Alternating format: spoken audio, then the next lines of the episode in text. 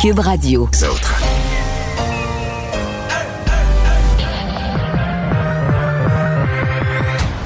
Deux, deux, deux, deux, Deux animateurs cohérents, deux visions différentes. Une seule émission, pas comme les autres. Mario Dumont et Vincent Dessureau. Cube, Cube Radio. Bienvenue tout le monde. Bon, vendredi après-midi, on va passer ces deux heures à venir ensemble. On va vous résumer une journée en actualité encore. Ah, Il y en a des quand même quelques comiques aujourd'hui. On devrait être bon pour parler sérieusement. Tout en riant un peu. Bonjour Vincent. Salut Mario. Mais là, la- la- ma, ma joke du moment, que me, Oui. trouve, me trouve drôle, c'est de dire à tout le monde que je croise que, ben, tu sais, parce qu'on nous a demandé de couper un contact, là. Oui, de passer de 5 à 4 contacts, par exemple. Mettons, ouais. Oui. Fait que là, tout le monde que tu croises, tu leur dis, ben, c'est toi. Je t'ai choisi, je te coupe Bon, désolé, c'est toi que j'ai coupé dans mes, dans ma vie. dans mes contacts. Mais c'est vrai qu'il va quand même avoir des. euh, tu sais, à quelqu'un, là, que tu dis, OK, mais lequel de tes amis tu flushes? T'es là? supposé ça, t'es supposé le texter tout de suite, regarde, c'est toi le contact. C'est toi, désolé. Mais mettons que lui, c'est pas toi qui, qui a coupé. C'est vrai? Là, tu viens de me Là, tu mystifier. te rappelles l'autre, tu dis, ben finalement, je te coupe pas parce que Tu viens de me mystifier, là. j'ai été coupé à gauche. bon, alors sachez-le. Pas de retour à la normalité avant la fin octobre. C'est un peu le point de Christian Dubé aujourd'hui. Mais qui était, somme toute, qui avait quand même un petit peu d'optimisme dans son, dans son point de presse. Oui. Ça, on va revenir à tout ça, mais tout de suite, on rejoint euh, Paul Larocque et l'équipe de 100% Nouvelles. 15h30, c'est le moment d'aller joindre Mario Dumont dans son studio de Cube Radio. Salut Mario. Bonjour. Ah, écoute, euh, là, bien sûr, j'écoutais Christian Dubé euh, comme toi, puis Horacio Arruda comme toi également. Et là, je me suis dit, on me demande de couper un contact par jour de 5 à 4. Là, je dis, je vais couper Mario, tu sais, il n'y a, pas- y a aucun problème. Bye Paul. Mario, salut. Paul. Ça m'a fait plaisir. Mais là, écoute, ça compte pas parce qu'on était à distance. Ben ouais. On était à Mais distance. Paul, comme juste ça, te Mario. dire, Donc, euh, juste te dire que tu, tu- tu m'introduis avec cette blague-là, mais trois secondes avant qu'on se connecte, la LCN et Cube, c'est la joke qu'on faisait ici en studio à Cube, exactement la Bon. même, sans, sans s'être parlé. on est prévisible, Sans Mario. s'être On est prévisible. oui, c'est ça. Mais Ma- Mario, écoute, parce que parlons de, de, de contact, euh, de rencontre du troisième type, là, de, euh, de manière générale, parce que c'est ça la nouvelle aujourd'hui. On demande aux gens d'en donner un petit peu plus sur une base volontaire. Euh, Moi, j'ai appris ça. On aurait en moyenne cinq contacts sociaux par jour au Québec en ce moment. Tiens, bon, on en apprend tous les jours, Mario. Euh, euh, donc, on, on- demande aux gens d'essayer d'un un contact de moins. Déjà là, ça va paraître dans, dans la situation. Euh, on tient ça en compte, nouveau paramètre là, dans, dans- dans l'équation de, de la pandémie. De manière générale, Mario, sur une base plus sérieuse, c'est intéressant de voir ces deux études-là, de deux instituts euh, distincts, là, parce que euh, au Québec, c'est jamais simple. Et puis, mais au fond, qui vont un peu dans, dans le même sens, Mario. C'est que un, euh, ben, on a compris ça, s'il n'y avait pas eu les mesures du 1er octobre, euh, kaboum, ça, ça aurait été terrible au Québec. Mais que deuxièmement, éc- écoute, ça s'enligne somme toute dans la bonne direction, euh, attendu que ça continue encore pour plusieurs, plusieurs semaines. Ben, D'abord, l'idée de couper un contact, on fait des farces avec ça, parce que moi, je vois ça, disons, comme un, symbole pour dire il faut continuer à faire des efforts. Parce que je pense pas que tu. C'est le genre de message, je pense pas que grand monde va vraiment faire l'exercice de couper un contact. C'est pour ça qu'on en rit. Euh, ceci dit, il n'y a, pas de doute dans mon esprit. euh, euh, autant cette pandémie, elle est infiniment compliquée dans tous les aspects de nos vies, autant. euh, tu combattre une maladie conta- contagieuse à quelque chose d'extrêmement simple. C'est-à-dire que si tu vois pas de monde, tu propages pas. Si tu touches pas à du monde, tu propages pas. Si tu t'approches pas du monde, tu propages pas. Je veux dire, le, le- le- le remède, à part le vaccin et la recherche scientifique pour un remède définitif, mais le remède temporaire pour arrêter que dans une société, dans une population de 4 millions, de 8 millions, de 20 millions, pour arrêter que ça se propage, la solution est quand même assez claire et assez simple. Euh, C'est qu'il faut que les gens euh, réduisent leurs contacts. Évidemment, si en plus tu as une bonne stratégie de dépistage, tu es capable de, de découvrir qui malencontreusement l'a acquise la maladie pour que cette personne-là s'isole d'une façon encore plus euh, parfaite, mais là, tu obtiens des gains, mais c'est aussi simple que ça. Donc, c'est assez évident pour moi que euh, les décisions que le gouvernement a prises euh, pour le 1er octobre, ben, c'était une réduction majeure des contacts dans la société. Donc, ça a permis, ça n'a pas permis encore de réduire le nombre de cas, mais ça a permis de le mettre sous contrôle, de le stabiliser, tout simplement. Et puis, est-ce qu'il n'y a pas un peu aussi de, dire, de, réflexion? Enfin, il fallait à, tout le monde absorber le fait que l'anormalité, tu sais, anormale, actuelle devient, somme toute, la nouvelle normalité pour un temps. Tu sais, ça a l'air compliqué, mais c'est simple. Tu sais, On fait face à une nouvelle réalité. Le monde a changé. Les temps sont durs. Les temps sont fous un peu. Les temps ont changé. Puis, tu sais, collectivement, au Québec, mais tu sais, je regarde de Mario partout. Tu comme moi, tu suis un peu et tu lis ce qui s'écrit un peu partout. Euh, collectivement, il, faut du temps pour... Euh, absorber puis éventuellement accepter cette, situation-là. Mais je pense que ça à quoi on nous prépare, euh, il va y avoir des relâchements. J'en suis convaincu, à moins que ça aille vraiment mal. Mais si le nombre de cas, si ça, les gens restent disciplinés comme ce qu'on a vu depuis deux, trois semaines, je pense que le nombre de cas va baisser un peu. Je sais pas, j'essaie de m'imaginer qu'on puisse, mettons, se stabiliser. Mettons à 400-500, là, je trouverais, c'est vivable, c'est vivable pour le système de santé. Et donc, on va pouvoir arriver à certains relâchements. Ce à quoi je pense que le gouvernement nous prépare, c'est c'est pas le retour à ce qu'on a connu, là, par exemple, le, 1er août dernier, quand on était au, au, maximum du déconfinement. il va rester des, une espèce d'entre-deux où, euh, ben, parce qu'on l'a vu dans le fond, ce qu'on avait comme niveau de liberté au mois d'août a conduit à l'explosion du mois de septembre. Donc, il faut revenir, oui, à certaines libertés supplémentaires. Oui, il y a des restrictions qu'on pourra lever. On va essayer de lever les plus frustrantes. je pense qu'on lit déjà dans la pensée de M. Legault hier que, par exemple, le sport chez les jeunes, ça le fatigue vraiment. Donc, il y a quelques éléments comme ça où il va vouloir agir prioritairement lorsqu'il y aura cette possibilité. Mmh. Donc, oui, il y aura des nouvelles libertés, mais ce sera pas le retour à ce qu'on a connu au mois d'août. Puis là, ben, tu sais, c'est toujours des, espèces de plateaux ou des nouvelles réalités auxquelles il faut s'habituer. Puis là, on prépare les esprits un peu d'avance à ce à quoi ça pourrait ressembler. Je, t'écoute parler, Mario, je, me faisais une image, j'ai l'impression, au fond, on va assister à un striptease inversé. On va nous, nous rhabiller tranquillement, pas vite. Là, euh, Alors, le sport, c'est clair, le sport, les activités, surtout à l'école, euh, ça va revenir. Puis le reste, bon, mais ça va dépendre. Mais euh, c'est de l'effeuillage inversé. Là mais qui dépend aussi. exemple, aujourd'hui, bon, on s'en fallait se penser hier.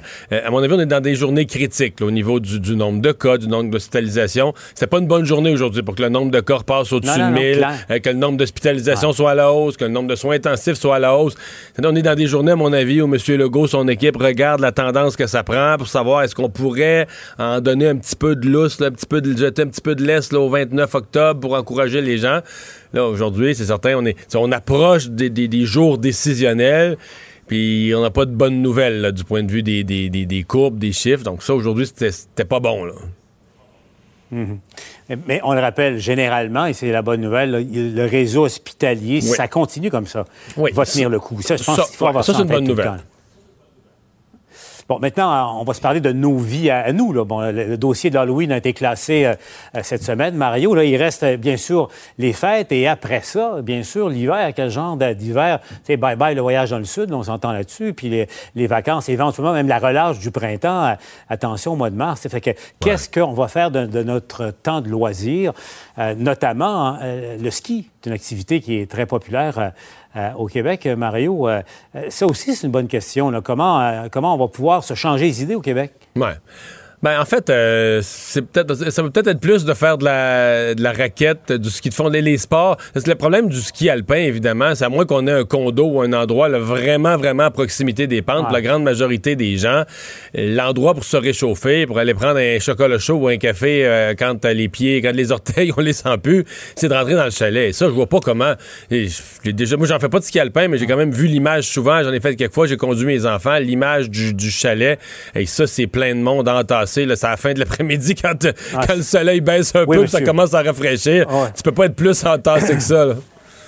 Sais, une petite journée froide de février au Mont-Saint-Anne à Québec à, moins 28 en bas de la, montagne, à, Port-le-Vent. Il y a du monde au chalet rendu à 4 heures. C'est pas chaud. exactement, exactement. Mais comment ça va se passer? Marie, si on va aller retrouver euh, Jean-François Desbiens, justement, parce que l'une des régions, évidemment, qui vit beaucoup de, l'industrie du ski l'hiver, Jean-François, c'est la région de l'Estrie. Donc, ça sera pas facile de faire du ski, mais en tout cas, à tout le moins, si ça continue, il y aura quand même du ski alpin cette année, euh, Jean-François. Il va y avoir une saison de ski partout au Québec, euh, Paul et Mario. Maintenant, euh, les restrictions appliquées euh, vont être en concordance avec la région et le niveau du palier d'alerte dans lequel vous vous trouvez. Donc, nous, entre autres, ici, pour les stations de ski du Montford, Alzette, Bromont et Sutton, on est en zone orange, ce qui veut dire que les chalets, les billetteries à l'intérieur, également les centres de location, cafétéria, également le son de ski ski, donc vont être accessibles, mais à capacité réduite de 50 euh, c'est ce qu'on nous dit, donc pour respecter les mesures de distanciation. Maintenant, les skieurs vont devoir respecter euh, quelques mesures sanitaires, euh, même en attendant le remont de pente ou sur les télésièges. On parle bien sûr de distanciation de 2 mètres en ce qui concerne les files d'attente pour le remont de pente. sur les chaises, eh bien, on dit que quatre personnes provenant de différentes familles pourront s'y asseoir. On privilégie les euh, skieurs d'une même bulle familiale. Euh, ce qu'on nous dit, c'est qu'en tout temps, dans la file d'attente ainsi que sur le télésiège, les gens vont devoir porter donc soit la cagoule, le couvre-visage qui recouvre le nez et la bouche. Les skieurs sont impatients de reprendre leur saison qui a fini abruptement le printemps dernier. L'hiver va passer plus vite. Ah ouais? Parce qu'on prenait notre hiver dans le sud, nous autres. Donc, c'est la première. Ça fait très longtemps, ça fait 10 ans. Surtout qu'on est confiné un peu avec euh, le chemin d'aller en Floride. Donc, euh, oui, le scalpin, ça va être une belle alternative. Très heureux de l'annonce. Euh, on s'y attendait un peu que les, que les stations soient ouvertes. C'est sûr qu'il y aura des, des, aménagements spécifiques pour ça, mais je pense que c'est quand même important de garder, de garder certains centres ouverts. Quoi. C'est bon pour le moral, c'est bon pour tout le monde. C'est notre sport l'hiver et puis je suis bien contente. Ce que j'aimerais moins, c'est si les files d'attente sont interminables parce que ça on limite l'accès aux chaises. S'ils appliquent les règles en, gardant un bon espace entre les personnes une fois qu'ils sont sur la piste. Ben, c'est une très bonne nouvelle. Surtout que notre saison a été coupée à court l'année passée. On en demande encore. En tout cas, on peut dire que c'est une nouvelle qui est très, très bien accueillie. Bon, si vous le voulez, euh, Mario, euh, on va aller tout de suite à ce point de presse. Vous reconnaissez le ministre Miller des Affaires autochtones à, Ottawa. Il y avait une rencontre aujourd'hui initiée euh, d'ailleurs par le fédéral à la suite de la, tragédie du drame de, Joliette. Allons-y en direct. Infirmiers, infirmières qui travaillent à chaque jour dans, le domaine de la santé au Canada. Et donc, alors voilà, donc euh, point de presse donc du ministre euh, Miller qui est présenté à LCN. Nous, on va revenir euh, à nos nouvelles. Je rappelle pour les gens là, que le ministre Miller avait réuni des gens. Je pense que le ministre québécois Yann, Lafrenière avait dit qu'il tenait à être présent, donc il devait être là sur le racisme dans les systèmes de santé, dans les services de santé au Canada. Donc Vincent, ben oui, bilan donc du nombre de cas aujourd'hui. Je le mentionnais à Paul tout à l'heure. On espérait ces jours-ci, moi je me disais entre entre aujourd'hui puis mettons dimanche, il faudrait que les chiffres soient fortement à la baisse pour encourager le gouvernement à redonner du lest le 29 octobre après les 28 jours. Mais c'est pas ça là. Non, on n'est pas là. 1055 euh, cas alors qu'on était, on se souvient que c'était des chiffres finalement qui n'étaient pas tout à fait euh, euh, précis là, dans les 800 la semaine dernière. Alors bon, il faudra attendre un peu plus longtemps. 1055 cas, 14 hospitalisations, 14 décès, 4 personnes de plus aux soins intensifs par région. bon, le Saguenay encore 24 nouveaux cas, capitale nationale aujourd'hui, moins bonne journée, 174 cas. Montréal, toujours assez élevé, 250 cas. Euh, également, dans les régions où ça va moins bien, Chaudière-Appalaches, toujours 64. Lanaudière, 113. Ouais, Lanaudière, c'est parti à monter, là. Hein? Oui, parce que depuis quelques jours, en fait, il y, a quelques jours, c'était assez stable. Lanaudière, Laurentide, c'était toujours 20-30. Euh, alors que Laurentide, c'est autour de 40, 50. Mais là, euh, bon, aujourd'hui. Alors, 113 cas. Montérégie, toujours très élevé à 187 cas. Alors, la situation qui est quand même pas très bonne.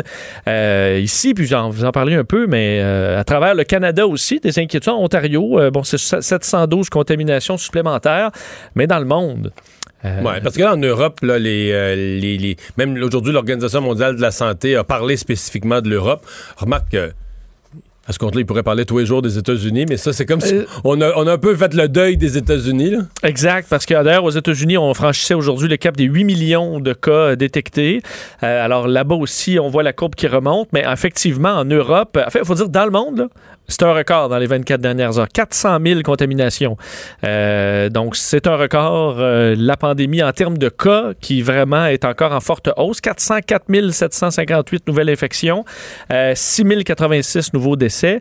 Euh, et donc, ce qu'on s'inquiète, en Europe, également aux États-Unis, au Canada, le nombre de cas qui a augmenté, là, entre autres en Europe, de 44 par rapport à la semaine précédente. Aux États-Unis, 17.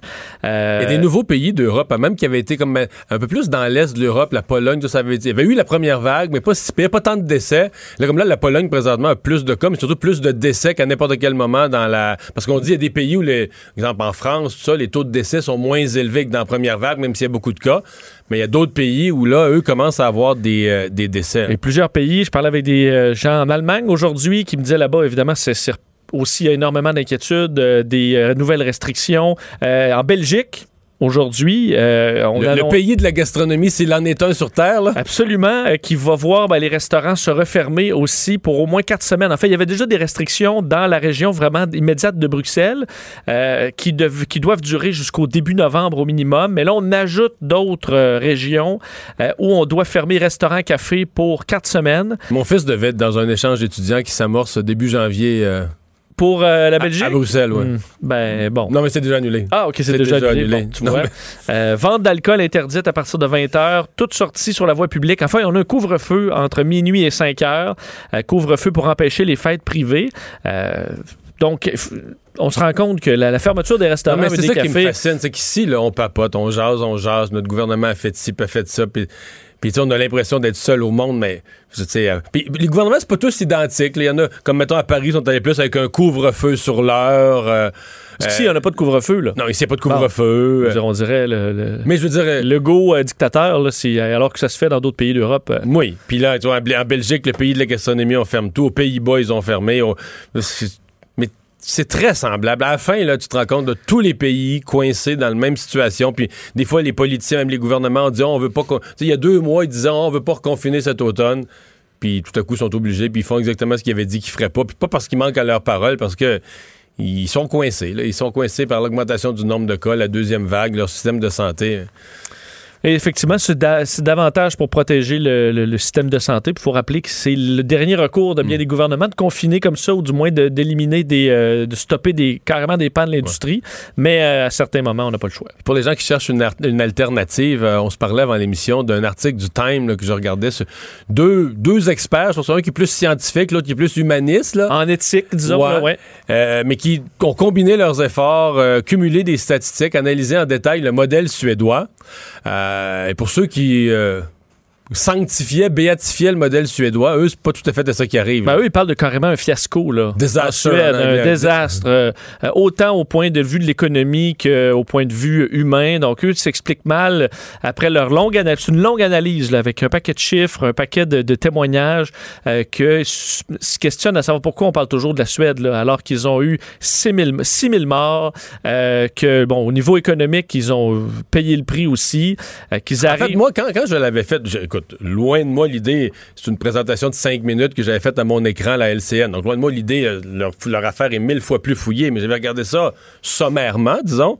Puis moi, j'arrivais à dire, regarde, ils ont eu dix fois plus de morts que les pays scandinaves voisins. Puis au niveau réduction économique, que tu le prennes par le chômage ou que tu le prennes par la, décroissance économique, ils en ont eu un peu moins. là. Un dixième, tu sais, 1% de moins. Fait là, c'est une discussion éthique. Est-ce que ça. Est-ce que euh, 10 fois plus de morts, ça valait. Si- S'il n'y avait pas eu aucun- une- aucune récession, aucun chômage, tu pourrais dire, regarde, eux, là, ils ont, ils ont tout évité les, les, les, Les contre-coups économiques, mais ils ont payé là, de, de vie humaine. Mais là, tu dis, le contre-coup économique, ils l'ont eu solide. Moindre. Je dis pas qu'ils l'ont eu autant. Ton chômage, là, tu regardes comparé au pays voisin, un, prends un pour cent de moins d'augmentation de chômage. Bon, donc là, ça devient de mettre dans balance, est-ce que, ce que la, la, la- ce que tu as vécu sur le plan humain, des pertes de vie, etc., ça valait ce que tu as sauvé au niveau économique. Bon, là, après ça, il y en a qui disent euh, peut-être que les, Suédois vont devenir moins dépressifs parce qu'ils ont eu moins d'interdictions, mais parce que c'est pas vraiment vrai, parce que dans la, dans la réalité, on les a. On s'est fié à l'espèce de bonne foi des gens, mais il y a quand même des gens qui se sont mis en confinement. Ben, le deuil, ça fait reste que 6 000 familles sont en deuil plus que le pays voisin. là. Oui. Donc ça, ça peut causer quand même une détresse aussi psychologique là, que, que tes Ouais. gens soient Mais- morts mais- seuls mais- dans leur chambre mais euh, plus au de bout de leur souffle. Il n'y a, plus de party. C'est pas vrai qu'à 2 h du matin, dans les bars suédois, là, c'est plein de monde comme, euh, comme le printemps passé. C'est, faux de penser ça. Ben, je lisais entre autres, je trouvais ça intéressant parce que dans les, euh, je pense que c'est dans les universités, eux c'est quand même beaucoup par région, mais mettons les universités, il y a eu des parties là, puis en Suède ils ont dit, hey, là les parties là, ça a causé des problèmes, fini. Euh, c'est pas, une interdiction encore, mais je lisais un paquet de témoignages des étudiants, ils ont dit, ok parfait, fini. Il y en a un qui organisait un gros, gros, gros party dans quelques jours. Puis là, les autorités l'ont annulé. Puis là, on demandait sa réaction. Il dit, ben, c'est plate, mais parfait, on annule. Il n'y a pas eu de. Ah, ben là, euh, dictature. non, ils ont juste annulé le party au complet. Il n'y a Ouais. plus de party. Alors, il y a une efficacité là au niveau de dire ben, on, res- on respecte les autorités de santé publique. Euh, et tu faisais référence aux autres pays scandinaves. Dans le dossier du Times, on dit ça aussi. là, on dit contre la Norvège, la Finlande, eux ont, ont répondu très rapidement. Puis eux, le- le- selon eux, l'économie est aussi facile à repartir euh, après dans la mesure où tu n'as pas de deuxième vague aussi forte. Bon, euh, drame en banlieue de Paris où un enseignant a été euh, carrément décapité. euh, et là, on fait tout de suite, on a fait un lien terroriste. Oui, une histoire terrible euh, vers 17 h donc à, à heure de Paris. Un enseignant français qui a été carrément décapité. Donc en banlieue de Paris, on parle d'un professeur d'histoire de Conflans-Sainte-Honorine en région parisienne qui aurait montré lui récemment à ses élèves des caricatures de Mahomet. Et là, aujourd'hui, bon, plutôt aujourd'hui, les policiers qui ont eu un appel pour quelqu'un qui, qui rôdait, euh, un individu suspect, donc près des établissements scolaires, les policiers se sont présentés, ont découvert la victime, donc à 200 mètres de là, euh, ce, ce- ce professeur décapité, euh, tu- qui a été ensuite tué par la police, donc Le suspect. le suspect. Et tout ça arrive après, ça fait trois semaines après une attaque perpétrée par un jeune Pakistanais là, près des anciens locaux du, de, de Charlie Hebdo. Encore une fois, bon, c'était une histoire là, de vengeance par rapport au, au, aux caricatures de Mahomet. Du côté des autorités, bien évidemment, en, en France, on a été marqué là, par une succession d'attaques terroristes dans les dernières années là, concernant ce genre de dossier. Alors très rapidement, Mais il y a des cellule prêtres de catholiques crise. qui ont été assassinés carrément là, euh, en train de célébrer. Ou... Absolument. Euh, sûr qu'on a des cellules de crise très rapides en France. Le président Emmanuel Macron qui s'est pr- présenté là rapidement et ensuite s'est rendu sur place en début de soirée. Euh, on sait qu'il y a eu des menaces euh, bon, djihadistes depuis euh, plusieurs, en fait, de- depuis très longtemps, mais récemment avec euh, le, le procès Charlie Hebdo, l'organisation Al-Qaïda qui avait menacé d'attaquer de nouveau la rédaction à la suite de parutions de, de caricatures de Mahomet. D'ailleurs, euh, Charlie Hebdo, via Twitter, a réagi dans les dernières heures. Euh, évidemment, a fait dans une série de messages, mais entre autres en disant Charlie Hebdo fait part de son sentiment d'horreur et de révolte après qu'un enseignant, dans l'exercice de son métier, a été assassiné par un fanatique religieux. Nous exprimons notre plus vif soutien à sa famille, à ses proches, ainsi qu'à tous les enseignants. Alors vraiment une, autre histoire terrible qui ébranle euh, la France aujourd'hui. Mais certainement hallucinant. Je veux dire, L'atmosphère, de- quand même un enseignant là, dans une école, dans un milieu scolaire, tout ce que ça peut euh, amener, assez invraisemblable. On s'était trompé, hein, je m'étais trompé. Moi aussi. Toi aussi?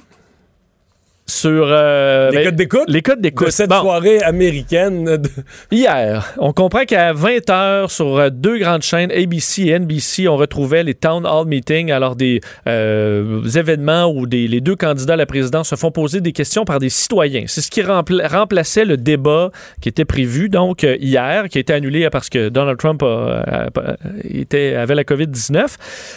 Et là, on s'attendait évidemment à ce que Donald Trump gagne la guerre de code d'écoute parce que, Ben, évidemment, même, Trump moi, je un- m'attendais presque à du 2 pour 1. Là. ben, parce qu'il donne un meilleur show, là, on va se dire, pour un show de télé. C'est là que ça allait se passer. Euh, et qu'on s'attendait à ce que Donald Trump aujourd'hui se vende que ben, il a gagné les codes d'écoute, puis que tout le monde se fout de Joe Biden, puis l'endormement de Joe Biden n'intéresse pas les Américains. Ben, pas pantoute, Mario. Euh, je sais que tu as fait le même saut que moi en voyant les premiers chiffres sortir.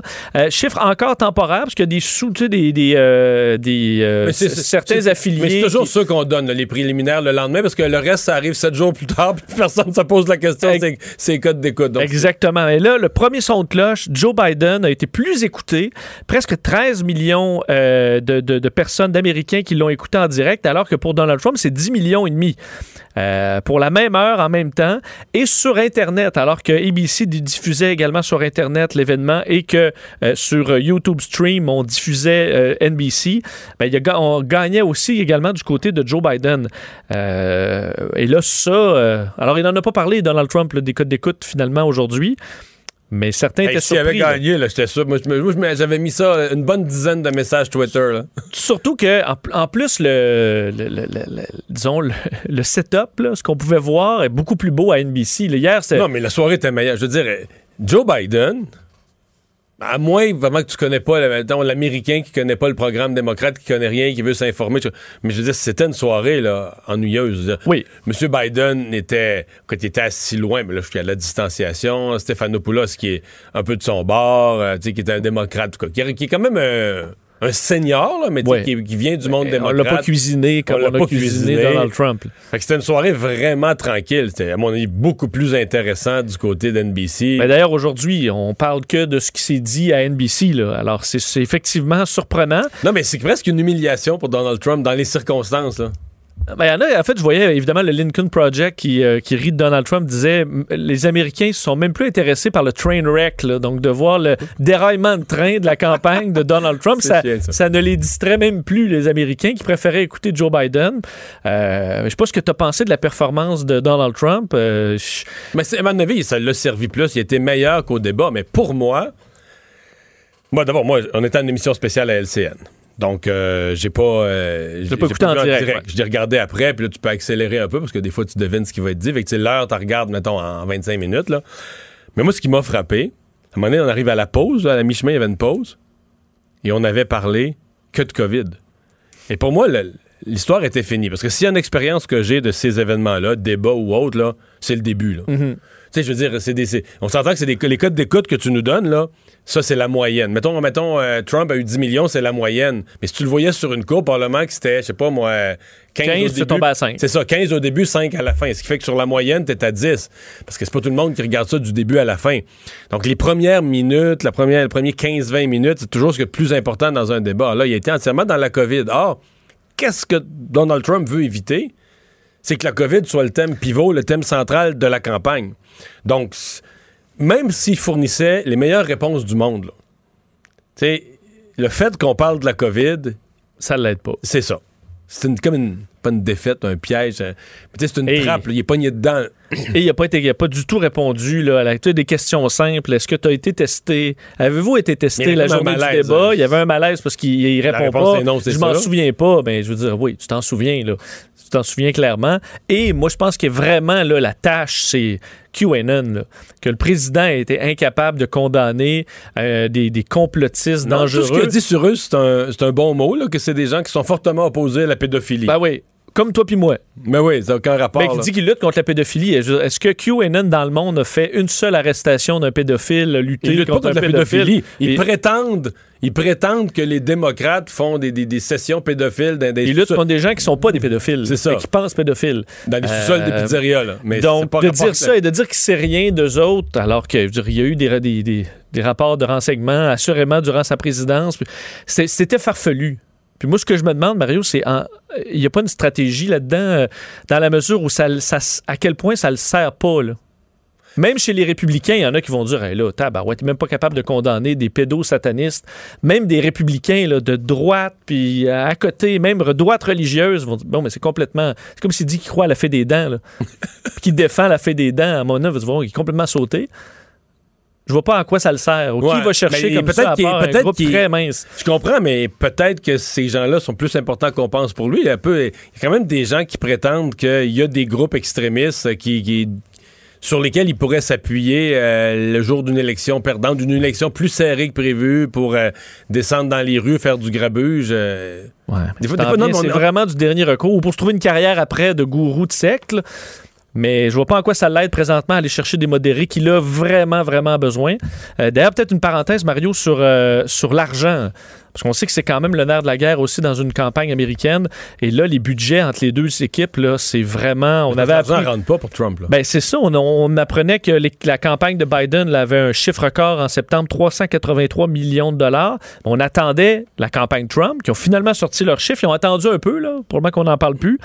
C'est euh, 135 millions de, de moins. Alors, on parle de 247 millions pour Trump, qui normalement était le roi des, justement de, de- de- de l'arrivée d'argent en 2016. Euh, de sorte que pour le, dernier blitz de campagne, Mario, il reste à peu près deux semaines, là, 17 jours. Euh, Trump, dans ses coffres, a 251 millions de dollars en publicité et autres à mettre.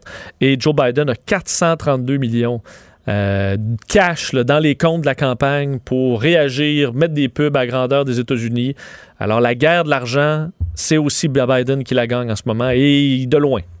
Et finalement, euh, la commission de la fonction publique qui va se pencher sur le sort euh, de Martin Prudhomme, le directeur général de la Sûreté du Québec. Ouais, euh, ministre de la Sécurité publique, Geneviève Guilbeault, qui a annoncé qu'elle mandatait la commission de la fonction publique pour faire enquête euh, et qu'elle fasse rapport sur l'existence ou la suffisance d'une cause de destitution de suspension sans rémunération euh, pour euh, Martin Prudhomme, donc le, le- le- directeur général du plus important corps de police quand même de la province. Il s'agit d'une de la procédure prévue par la première loi adoptée par le gouvernement Legault qui confie donc aux députés de l'Assemblée nationale de nommer et de démettre les dirigeants de la SQ, de l'unité permanente anticorruption, du directeur des poursuites et criminelles et pénales. On se souvient que Martin Prudhomme a été suspendu, est suspendu depuis mars 2019 en raison d'accusations criminelles qui pesaient contre lui. Il a finalement été blanchi, mais euh, est encore récemment euh, l'enquête, euh, fait l'objet d'une autre enquête administrative, celle-là, pour des- une faute déontologique qu'il aurait commise. Alors, c'est un dossier quand même complexe. Long. Euh, long. Démesurément long, ridiculement long, comme disait notre collègue Antoine Robitaille ce matin à la conférence de presse en posant une question à la ministre. Tu penses que ça va amener à qui quoi? sent- mais qui sent euh, la magouille et le règlement de compte, là.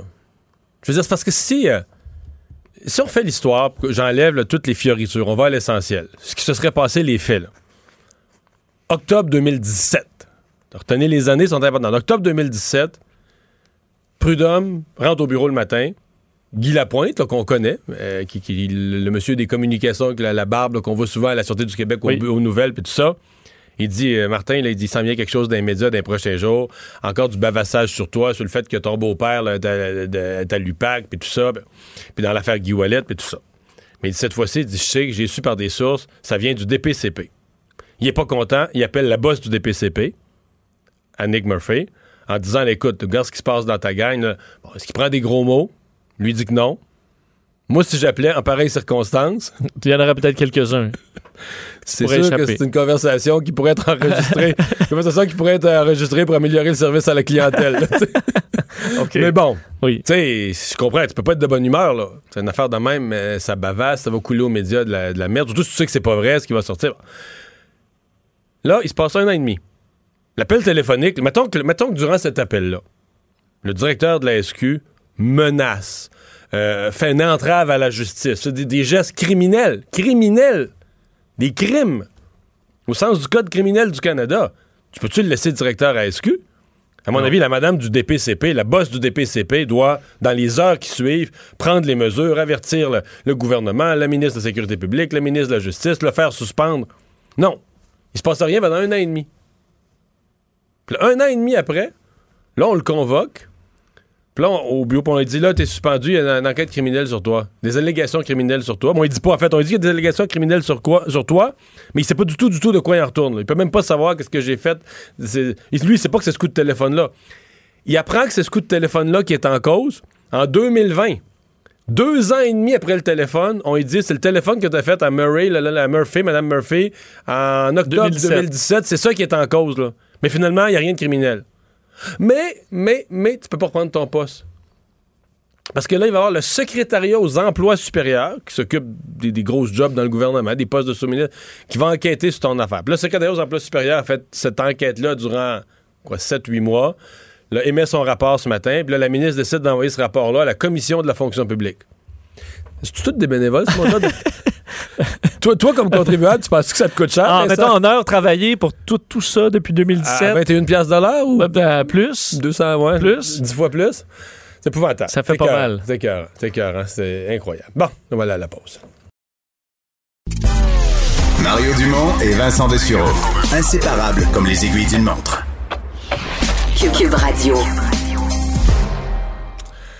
On va tout de suite euh, parler de la vie des étudiants, euh, de la réalité des étudiants, des étudiants universitaires, entre autres. euh, des vies perturbées par la COVID, quand même. Là, hein? Oui.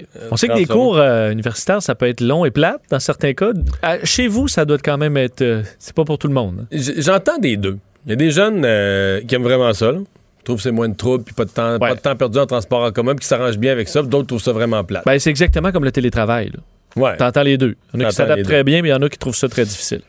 Toujours est-il que notre prochain invité a signé une lettre ouverte euh, dans cette nouvelle section dont on vous parlait hier là, pour s'exprimer euh, dans le, le- le Journal de Montréal et le Journal de Québec. Simon Hutchison est étudiant première année à l'Université Concordia, à mon université. Bonjour Simon. Bonjour, Monsieur Dumont, ça va bien? Oui, ça va bien. Euh, je, je- je cite dans ta lettre, euh, parce que, bon, dans le fond, le, le- le point de départ de tout ça, c'est le fait qu'on va pouvoir célébrer l'Halloween. Et comme étudiant, t'as un peu l'impression qu'on n'est peut-être pas sur l'essentiel avec l'Halloween, là. Oui, exactement. Euh, J'ai l'impression qu'on donne des petites victoires à certaines personnes, euh, que ce soit un peu dans, dans l'économie, aux, aux enfants plus jeunes, mais que, que nous, les étudiants d'université, euh, depuis le 14 mars, c'est un peu euh, silence radio du côté du gouvernement. là. Nous, euh, tout ce qu'on tout ce qu'on entend, c'est euh, ah, la session d'automne va être en ligne, la session d'hiver va être en ligne, puis euh, on verra pour la suite. Là. Ouais. Je, cite, comme des milliers d'étudiants, je souffre en silence depuis le mois de mars dernier. Je ne compte plus les jours où je passe plus de 10 heures seul devant mon écran euh, d'ordinateur. Euh, L'enseignement en ligne, ça vaut quoi, selon toi? Euh, c'est sûr que quand ça a été instauré au début, c'était une bonne solution. On ne savait pas où le virus allait. Mais, je crois que au, fil des mois que le virus évolue, il, faut, il faudrait un peu euh, s'adapter à, la réalité. Je veux dire, euh, j'ai des cours où est-ce que ça va très bien, où les professeurs sont super à l'aise à l'ordinateur, et d'autres où les professeurs ont moins de connaissances euh, informatiques, que c'est un peu plus brouillon, que des fois la connexion n'est pas toujours au rendez-vous. Euh, OK, donc on parle même pas juste que c'est plate, là. On parle carrément que la, la, la, connexion est, pas stable et que c'est- brouillon au niveau exécution, là. Oui, c'est ça. Le, niveau de qualité d'Internet varie de, de, de- prof en prof. Euh, des fois, les micros sont pas toujours adaptés. Euh, c'est un peu cacophonique aussi, des fois, dans les cours. Euh, Les profs peuvent pas mettre en sourdine certains élèves qui parlent en, fond, en fond de classe. Donc, c'est sûr que des fois, ça devient un peu compliqué d'être assis là toute la journée et que c'est la seule interaction sociale qu'on qu'on puisse avoir. Hmm. Est-ce que la situation, selon toi, est particulièrement pénible? Puis là, ça, ça vaut pour l'université, puis je vais, inclure le cégep, mais pour les étudiants de première année, pour ceux qui n'ont jamais vraiment connu le. En fait, qui connaissent même pas le bâtiment, leur cégep, leur université, qui sont jamais vraiment allés, euh, qui commencent, qui s'inscrivent, qui commencent à vivre leur première session, puis la vivent à distance. C'est ben, c'est sûr que c'est un petit peu euh, intimidant, euh, surtout quand il arrive euh, la période des, des travaux d'équipe. Euh, on connaît pas pas grand monde. faut se faire une idée un peu euh, sur la plateforme Zoom de, de vite vite avec qui tu peux te mettre en équipe. Si les personnes parlent en classe ou parlent euh, dans, dans le clavardage, mais c'est sûr que nous, on, on se croit un peu seul devant notre écran d'ordinateur face à la grosse institution qui est l'université. Puis on, on baigne là-dedans, puis on navigue le mieux qu'on peut, mais c'est pas toujours évident de savoir où est-ce qu'on s'en va. Est-ce qu'on a le moindre sentiment d'appartenance à l'institution quand on y met pas les pieds? Euh, je, je crois que c'est- surtout ça qui manque. Euh, c'est dur de, de, de bien s'établir, de, de bien euh, comprendre les valeurs de l'université. Je veux dire, j'ai- j'ai pas, je retrouve pas le même sentiment d'appartenance que j'ai eu au secondaire ou, ou au cégep. Ça, ça c'est définitif. Ouais. Qu'est-ce que. Bon, parce que là, la, la lettre vise à nous sensibiliser, c'est un peu comme un cri du cœur. Qu'est-ce qu'on souhaiterait euh, d'avoir plus de cours où les étudiants sont réunis dans des groupes? Ou euh, une amélioration? Parce que là, on sent que c'est pas tellement. On s'en va pas vers ça là, au cours des dernières semaines. On a même eu des, restrictions supplémentaires sur tout ce qui est réunion de personnes.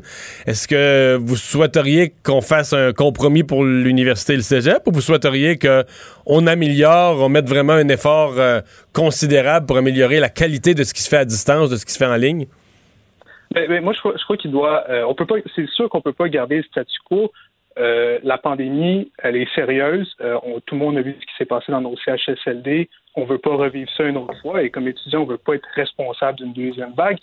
Mais euh, je crois définitivement qu'il il doit y avoir une amélioration, soit une meilleure standardisation des cours en ligne, que vraiment cha- chaque prof soit mieux encadré pour, donner les cours et que l'éducation est, égale entre les, différents cours, ou qu'on soit carrément beaucoup plus créatif, qu'on étende les heures d'ouverture de, de l'université et qu'on la fasse sur sept jours et qu'on permette des petits groupes, des plus petites classes, mais plus, euh, plus fréquentes, là, mais qui respectent la distanciation euh, physique. Là. Je veux dire, si, si euh, dans un édifice à Montréal, on peut être plein à 25% de capacité, je ne verrais pas pourquoi euh, l'université ne pourrait pas, d'une certaine façon, recréer la même chose tout en gardant le masque et euh, Hmm. les bonnes euh, règles de distanciation physique. Vous pensez qu'on a manqué d'imagination, d'effort, les deux, pour euh, donner ce qu'il y a de meilleur aux étudiants? Oui, mais j'ai- vraiment l'impression qu'on a été euh, tout simplement euh, oubliés. Euh, J'imagine que, comme moi, vous regardez euh, les, les points de presse des autorités à tous les jours et on parle beaucoup des étudiants au, au primaire et au secondaire, mais à l'université, c'est un peu c'est un peu nébuleux. C'est comme si on acceptait que vous êtes à distance, puis vous êtes grand, fait que vous arrangez avec ça, puis c'est bien de même. C'est un peu ça qui semble, je, je le résume, mais ça me paraît que c'est ça qui est accepté comme, comme constat. Oui, oui, c'est ça. Et c'est comme si, si personne veut, veut remettre en, en question cette situation-là. Mais je veux dire, les, qu'est-ce que notre diplôme va valoir après euh, un an, un an et demi en ligne? Je veux dire, c'est la moitié du, du bac qui, qui se fait à distance. Euh, Est-ce que l'éducation, moi, je ne sais pas si l'éducation est la même que sur place. Euh, Est-ce que ça va avoir un impact quand on va revenir en vrai? Euh, ça, c'est toutes des questions qu'on qu'on doit se poser. Vous vous posez aussi des questions sur l'impact psychologique.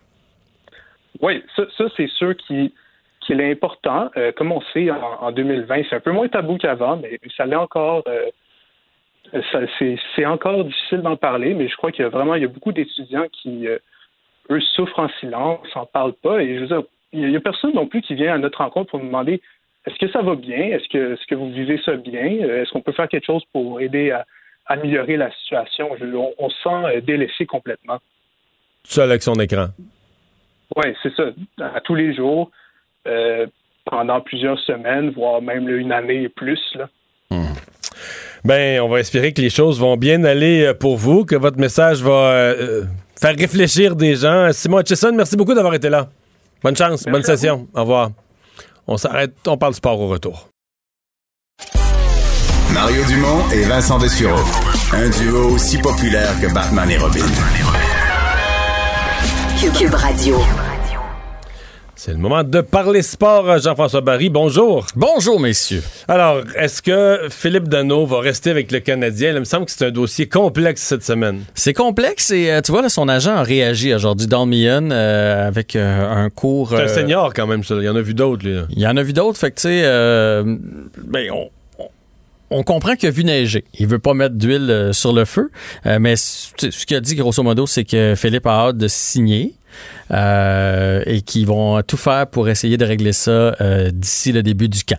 C'est ce que c'est ce que Don Millon a écrit C'était vraiment une déclaration écrite. Et plus plus je la lis, plus je lis ce que Marc Bergevin a dit hier, plus je comprendrais Philippe Dano de pas être content. Parce que dans le fond là, Ben, C'est-à-dire qu'on lui demande l'importance de signer Philippe Dano, puis il répond tous les autres joueurs de centre qu'il y a. Exact. C'est comme si on disait l'importance de signer Mario Dumont LCN, puis que la réponse du boss, c'était ben, tu sais, on a Jean-François Guérin, on a Julie Marcoux, on a Paul Larocque, on a. Mais, mais c'est ça. Ouais. C'est exactement Là, ça qu'il a dis- dit. Il a dit, je le cite, là, on a aussi de la profondeur. On a repêché Ryan Paling, qui est un joueur de centre, et Jake Evans, qui est un joueur de centre, et, entre guillemets, qui vont coûter moins cher si c'est eux autres qu'on met à la place de Dano. Puis juste avant, il avait dit, tu sais, euh, euh, il va, va falloir que les... Sauf les- que là, euh, ça tient pas la route dans le sens. Moi, je. T'sais, Ces gars-là, je dis pas qu'ils ont pas, pas quelque chose à offrir dans la ligue au fil des années, mais ils gagnent pas des mises au jeu dans les pourcentages de Philippe Dano. C'est pas des joueurs fiables euh, en désavantage numérique. Il- il y a quand... Je pense qu'il a fait une erreur le jour où il a dit ah, Moi, je veux pas qu'on me confine dans un rôle défensif Ouais. et tout ça. Ça, euh, il aurait dû se taire. Là. Peut-être qu'il veut trop de sous aussi. On ne sait pas con- combien il veut, euh, Philippe Dano. Peut-être qu'il veut euh, 6 millions. hein. Puis si toi, tu le vois en tant que DG comme troisième centre, ça peut pas être à 6 millions. Si tu vois Keke avant puis Suzuki avant. Puis je pense, hier, là, Marc Bergevin était vraiment émotif. Il jasait. Il a dit qu'il allait partir en vacances. Moi, j'ai l'impression qu'il a trop parlé. Puis il s'est repris après. là. Il a dit qu'il avait vu jouer. Puis c'est lui qui l'avait dépisté avec... euh, qui- euh, qu'il avait repêché dans le temps qu'il était à Chicago. Mais, mais, mais ma- même, tu sais, tantôt, tu donnais l'exemple de, de- si ton boss disait ça, mais imagine si, pour le contrat de l'année prochaine, là, tu en radio, ça marche de même, mars-avril, tout le monde resigne pour euh, septembre. là. Tout le monde, tu jases avec tout le monde la bâtisse? Tout le monde est Tout signé. sauf toi. Toi, t'as pas entendu, toi, t'as pas entendu parler de rien. Mais Tout le monde c'est- est allé luncher avec le boss, mais toi, t'as T'as pas entendu Non, parler non, de rien. t'as mangé ton petit lunch. Mais c'est ça, Philippe Dano, présentement, avec Gallagher a signé, Petrie a signé, Weber à long terme. Le nouveau goaler. Allen a signé. Jake Allen, qui a pas donné un coup de patin, a signé. Ils sont allés chercher Anderson 5 ans. Signé. Euh, Toffoli 4 Tu fais. Puis moi, c'est c'est l'attaquant qu'on utilisait le plus. Imagine. puis il n'est pas signé. En minute de jeu, ah oui? En minute de jeu, c'est Philippe Dano qui jouait le plus, puis il n'est pas signé. Mais aujourd'hui, pour euh, mon balado Avantage numérique que je viens tout juste d'enregistrer, j'ai parlé avec Stéphane Fizet. Savez-vous c'est qui Stéphane Fizet? Un ancien gardien. Ouais, c'est un ancien gardien qui est agent de joueur. Ah, il est agent de joueur, je savais même pas qu'il ben oui. OK. Et pour qui il est agent de joueur? Pour Don Meehan. Parce que Don Meehan, il peut pas gérer tous les joueurs qu'il y a dans son écurie. Alors évidemment, ben, j'en ai profité pour lui demander si Philippe Dano, ça va être une distraction pour le, Canadien? Parce que c'est le seul qui est, qui est pas signé. On écoute sa réponse. C'est sûr et certain que Phil, il, a hâte de signer un contrat. Ça, c'est tout à fait normal. là, on parle de Phil, mais ça peut être n'importe quel joueur. Il en reste encore des joueurs autonomes. Puis, euh, euh, eux autres aussi, ils ont hâte de signer leur contrat. Mais il reste encore beaucoup de temps avant, avant le début de la saison. Puis je- il en a relancé d'autres. puis Ouais. ça- il, pa- il patinait. Il écouter patinait. Évidemment, il n'avait pas envie de, de, répondre euh, franchement. Puis c'est sûr que Philippe Dano a hâte d'avoir euh, un contrat. On a parlé de Kotkaniemi qui s'en allait en Europe, mais là, c'est Charles Ludon, confirmé à Lausanne? Kotkaniemi, cela dit, c'est fait, hein, c'est confirmé, Ok. c'était presque confirmé. Là, c'est confirmé. Non seulement il est à Lausanne, il s'est entendu avec l'équipe de là-bas, mais il y a déjà un point. Il est en train de jouer présentement. Il y a une passe sur le deuxième but de son équipe. Pour vrai? Ok, ça a pas été Ouais, long. ah, ça- non, non, ils ont réglé ça. Paf, il est déjà sur la glace. On se croirait dans l'ancien compte. Puis, euh, ce qu'il a promis, là, Charles Hudon, là, son but, c'est pas de jouer là-bas. Il va avoir une saison à tout casser, puis attirer les regards des, euh, des DG de la Ligue nationale pour faire un retour l'année prochaine. Puis, on y souhaite bonne chance parce que, je sais pas pour vous autres, là, mais moi, j'ai toujours trouvé qu'il avait été injustement traité. euh, Charles Hudon. Charles Hudon. Je vais m'exprimer. Vas-y, Mario. Je l'aime beaucoup. La personnalité, le gars, tout ça. À chaque fois qu'il embarquait sa glace ou qu'on lui donnait une nouvelle chance, là, moi j'avais les dents serrées, je forçais pour lui, là, tu comprends? Comme ma grand-mère, quand elle regardait la lutte, la forçait pour celui qui est en dessous. elle forçait pour celui qui est en dessous, OK? Puis là, le mathématicien en moi est obligé de dire, ça n'a pas de bon sens, là, je veux dire, quand il faudrait, là, on lui redonne sa chance, mais c'est toujours zéro sa feuille de pointage, Jean-François. Mais tout le temps zéro. Tout le temps le maudit beigne, zéro, zéro. Il y en a eu des chances, puis une autre chance, puis un autre 3-4 matchs, puis là, on le met sur un meilleur trio, puis on le met avec un attaquant, puis tout ça. Puis là, il y a des chances, puis... Mais la rondelle va pas dans le but, il en compte pas, puis ça passe, elle est pas faite à quelqu'un qui met la rondelle dans le but, puis il finit la soirée avec zéro tout le temps. C'est Je rêve-tu ou? Non, mais moi, je suis d'accord avec toi. Puis moi aussi, je poussais pour lui. J'ai l'impression que ça a été le joueur le plus malchanceux des dernières années. Combien de poteaux puis de barres horizontales il y a bien, eu dans ce- sais bien, quand on lui donnait une chance? Mais là où je veux dire qu'il n'y a, pas eu une vraie chance, y a-tu eu un 7-8 matchs avec ces deux premiers trios du Canadien, mettons, puis avec un peu d'avantage numérique? Parce que c'est ce genre de joueur-là. C'est pas un gars de quatrième ligne. Oui, on le remet dans l'alignement, c'est la quatrième ligne. Ça t'auras jamais rien de Philippe Dano, euh, euh, de, de- de Charles Hudon. Jamais il a joué à sur l'avantage numérique et pourtant, quand il est allé à l'avant, Oui, il mais était tout tous les, tout tous les joueurs qui ont une. Il y en a des joueurs qui sont passés par le quatrième trio qui ont remonté. Ils te diraient faut que tu fasses ta chance à un moment donné. Ah oui, Jordan Wheel, il a fait sa chance. Jordan Wheel, là. Jordan Wheel, c'est un mystère. là. Jordan Wheel, c'est sûr qu'il nettoie la piscine de Claude Julien. c'est sûr qu'il ramasse les feuilles dans la piscine de Claude Julien. C'est garanti. Là. Cela dit, avec la profondeur que le Canadien a maintenant. Le nouveau là- Canadien dont tu nous parles depuis cette semaine. là. Oui, là, je suis plus certain que Charles Hudon a sa place parce que je pense qu'on a mieux. Mais Charles Hudon a assurément sa place dans une équipe peut-être un peu plus faible à, à quelque part. Puis dans les équipes que le Canadien avait dans les dernières années, moi, je pense que Charles Hudon n'aurait pas fait pire que certains joueurs qui ont eu beaucoup, beaucoup, beaucoup de chances de se faire valoir. Qui ont mis des zéros Il y en a qui ont mis des zéros, puis la, la game d'après, il était encore là. La game d'après, il est encore là. Enfin. Tu nous parles de tennis? Ouais, mais en fait, juste vous dire, euh, c'est- pas des tournois d'envergure, mais ça, ça demeure des tournois. Et ça va bien pour euh, tous les Canadiens. Donc, euh, Félix Auger-Aliassime, lui, c'est en Allemagne, s'en va en demi-finale. Chapeau Cologne, c'est ça? Oui. Chapovalov en demi-finale aussi à Saint-Pétersbourg. Et euh, Raonic aussi en demi-finale. Fait que les trois se sont classés. Tout va bien. Bon. Et on pourra faire du ski. On attendait quand même. euh, parce qu'il y a beaucoup de gens qui avaient hâte de savoir, là, parce que pas grand chose à faire l'hiver à part ça, puis se patiner. Et là, on pourra en faire, mais ça va être compliqué. Mais j'ai hâte de voir Oui, ça, comment ça, ça, hein. va se passer parce que. Les fils vont être longues pour le remonte pente. Mais c'est déjà long. Là, imagine, tu peux plus embarquer. Il faut juste que tu embarques avec des gens de ta bulle. Mais tu vas pouvoir débarquer du char et embarquer dans le fil pour le, ouais, mais pour le remonte pente. Tu sais, qui va pas faire de ski avec des amis? Souvent, oui, tu vas faire du ski avec ta soeur ou avec ton Ouais. père, là. Non, mais il y en Je a, en mais. faire tout court. Ouais, mais, non, pour une fois, tu n'auras pas à attendre euh, celui qui ne sait pas en faire. Non, c'est sûr. Mais là, tu mets tes bottes dans l'auto, hein, c'est ça qu'ils ont dit. Oui. Tu mets tes bottes de ski dans l'auto. Euh, tu n'as plus le droit d'aller en dedans à part pour aller aux, aux toilettes ou te réchauffer. Euh, cache-cou obligatoire. Ben, ça, en, en ski, c'est c'est quand même moins pire. École de ski pas ouverte.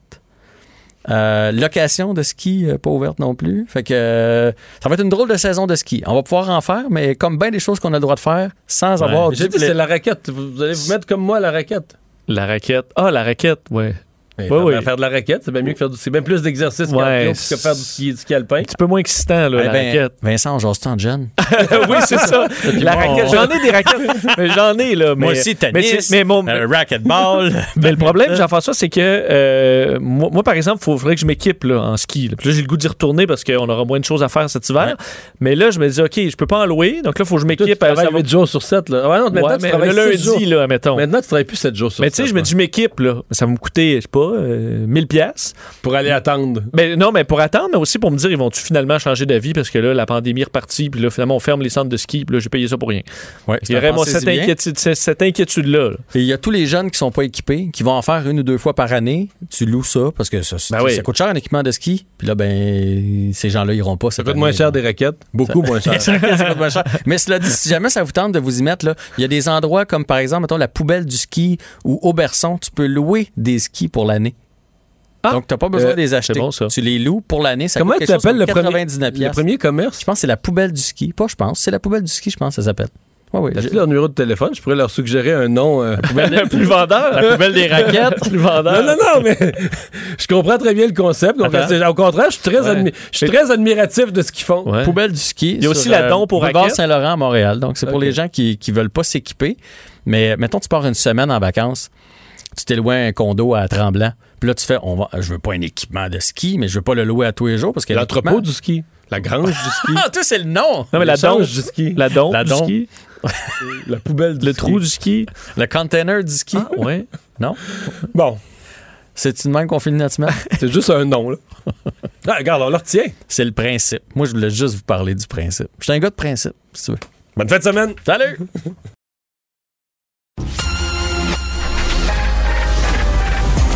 Mario Dumont et Vincent Dessureau. Des propos crédibles, avec des fois un brin de sarcasme. Ben, quand les nouvelles sont moins crédibles. Mario Dumont et Vincent Dessureau. Cube Radio.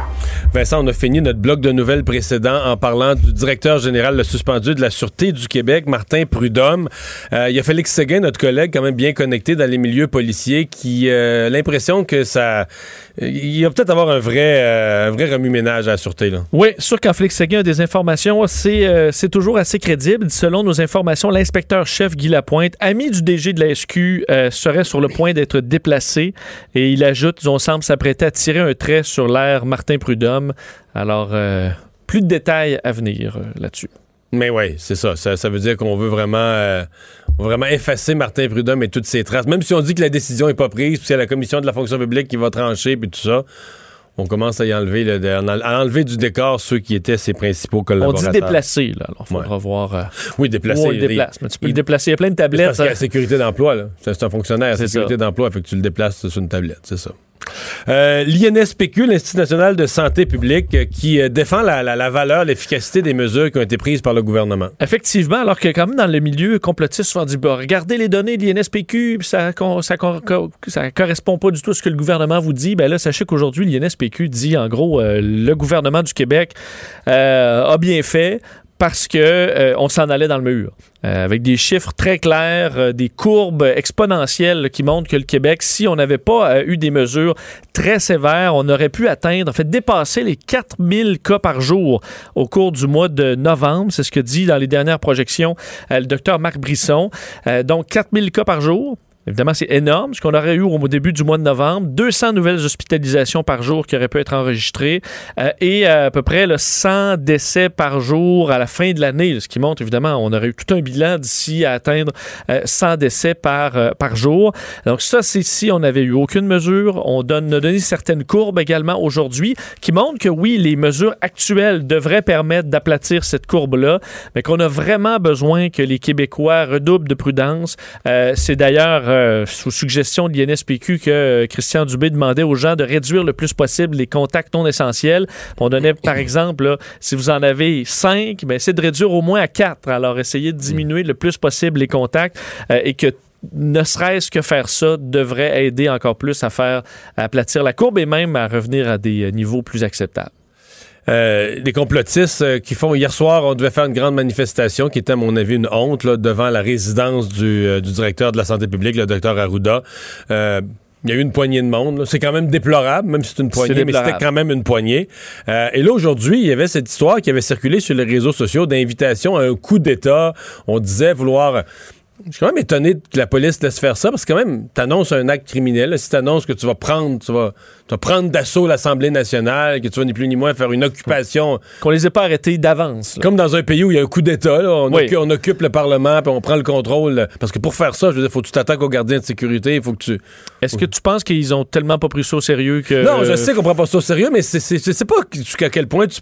Parce qu'il bon, finalement, il y avait... En fait, euh, il y avait huit personnes. C'était ça, la... Le, coup d'État a été avorté, Mario.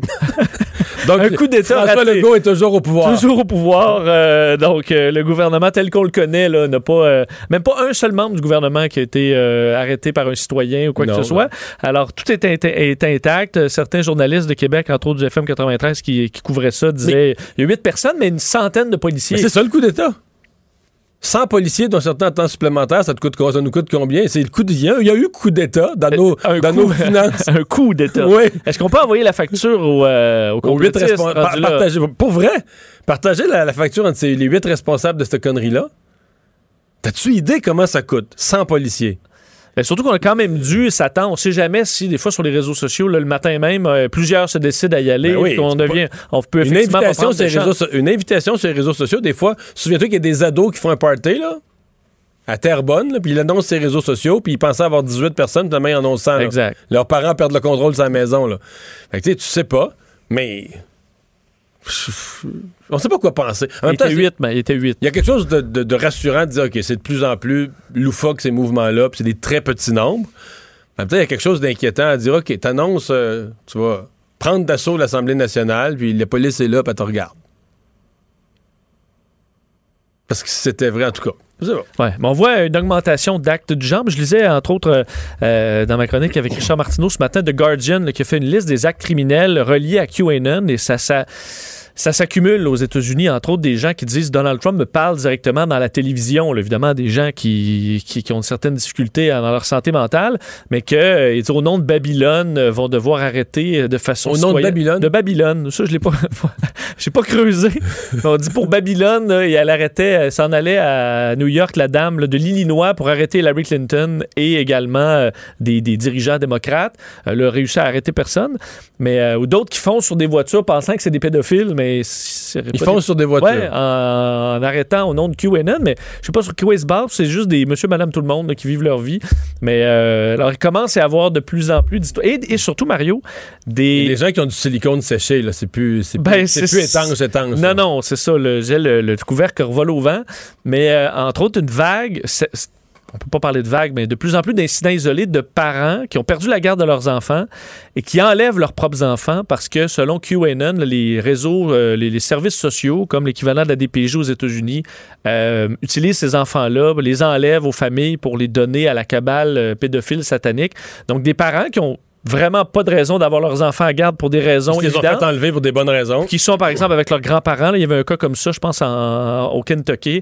Donc, la grand-mère s'est fait enlever les enfants dont elle a la garde par sa fille, qui croit que, que, que le gouvernement va les enlever euh, euh, dans cette cabale-là euh, qu'elle défend. Alors, il est rendu dans la vraie vie, et c'est pour ça qu'on serre la vis. Il est rendu avec de vrais cas là, dangereux dans la vie réelle. Justin Trudeau qui tient toujours à implanter ces nouvelles normes nationales sur les CHSLD. Il y a eu une discussion là, qui n'a pas été très fructueuse hier avec ses homologues des provinces, mais aujourd'hui, il a défendu, euh, il recule pas, il a défendu son point. Ouais, alors que François Legault dit que M. Trudeau joue avec le feu, là, avec ce genre de, euh, en fait, d'imposition de normes euh, au niveau national dans le cas des CHSLD.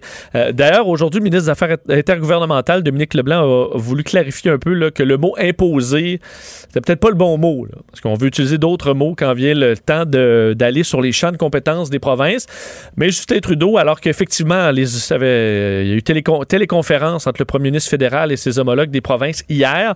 Euh, on disait qu'il y a intérêt entre les euh, différents euh, premiers ministres de parler des bons coups et des mauvais coups au chapitre de la gestion euh, des, des, euh, centres pour personnes âgées, mais que Justin Trudeau tient à ce qu'on ait des normes euh, au niveau euh, national. Je respecte tout à fait les champs des compétences des provinces, mais quand on parle de dignité, de santé, surtout de la vie des gens, il n'y a pas de champ de compétences. On doit tous travailler ensemble pour s'assurer que nos aînés soient protégés. Alors, euh, on dit qu'il serait irresponsable que le fédéral ne se mêle pas un peu de ce dossier alors qu'on a vu une foule d'aînés mourir de la COVID-19. Alors, euh, Ouais, mais c'est. Le loufoque là-dedans, c'est de laisser entendre que la difficulté en termes de soins des aînés. Mettons, donne-moi une feuille blanche. là. Oui. Un crayon plomb. Même pas un stylo.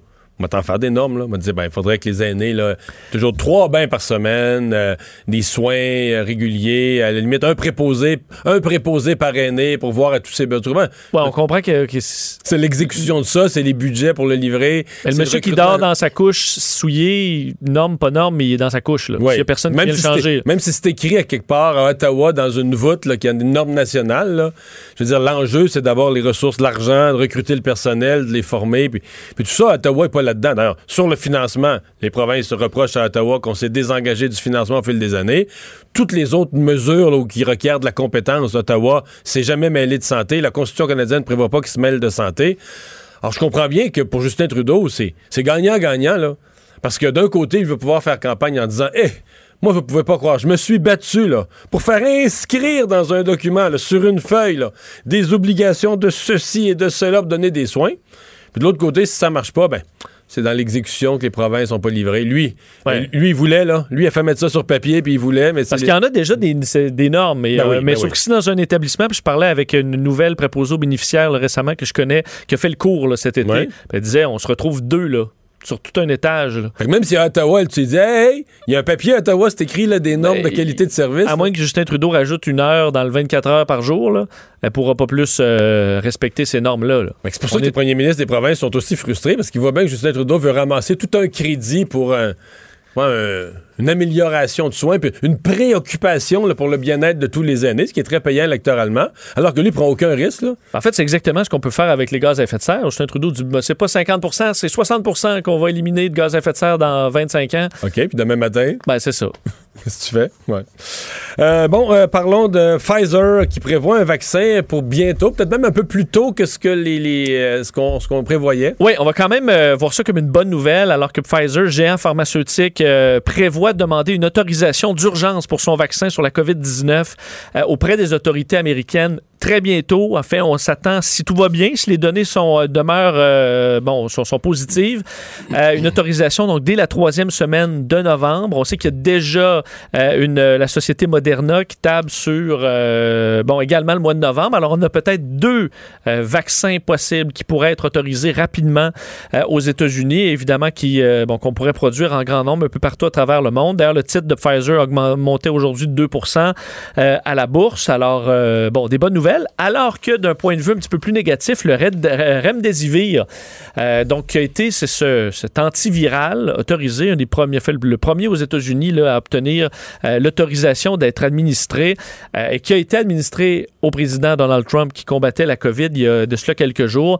Mais selon une nouvelle étude euh, dirigée par l'OMS, ce médicament n'aurait peu ou pas d'effet sur les patients hospitalisés sur le taux de décès.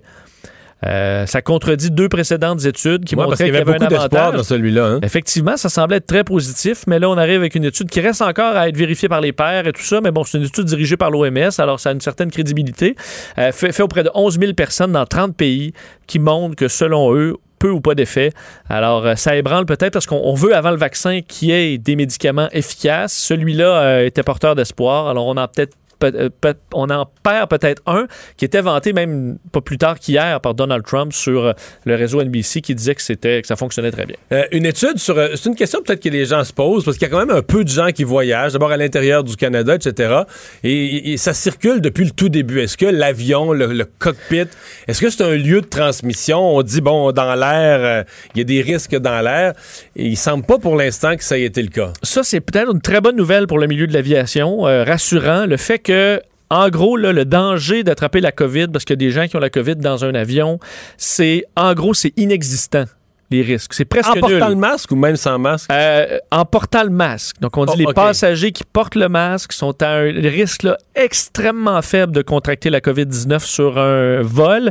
Et on a fait des tests réels, là, euh, donc simulation dans euh, des avions, là, Boeing 777, des 767 également, où on pulvérisait euh, des, en fait, 280 millions de particules dans l'air. Il y avait des, des mannequins sur les bancs avec des masques, pas de masque également.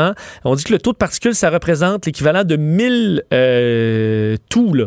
Donc, euh, une personne qui, qui, qui- qui tousse 1000 fois pour vraiment imiter là, une personne infectée qui en a plusieurs dans l'avion.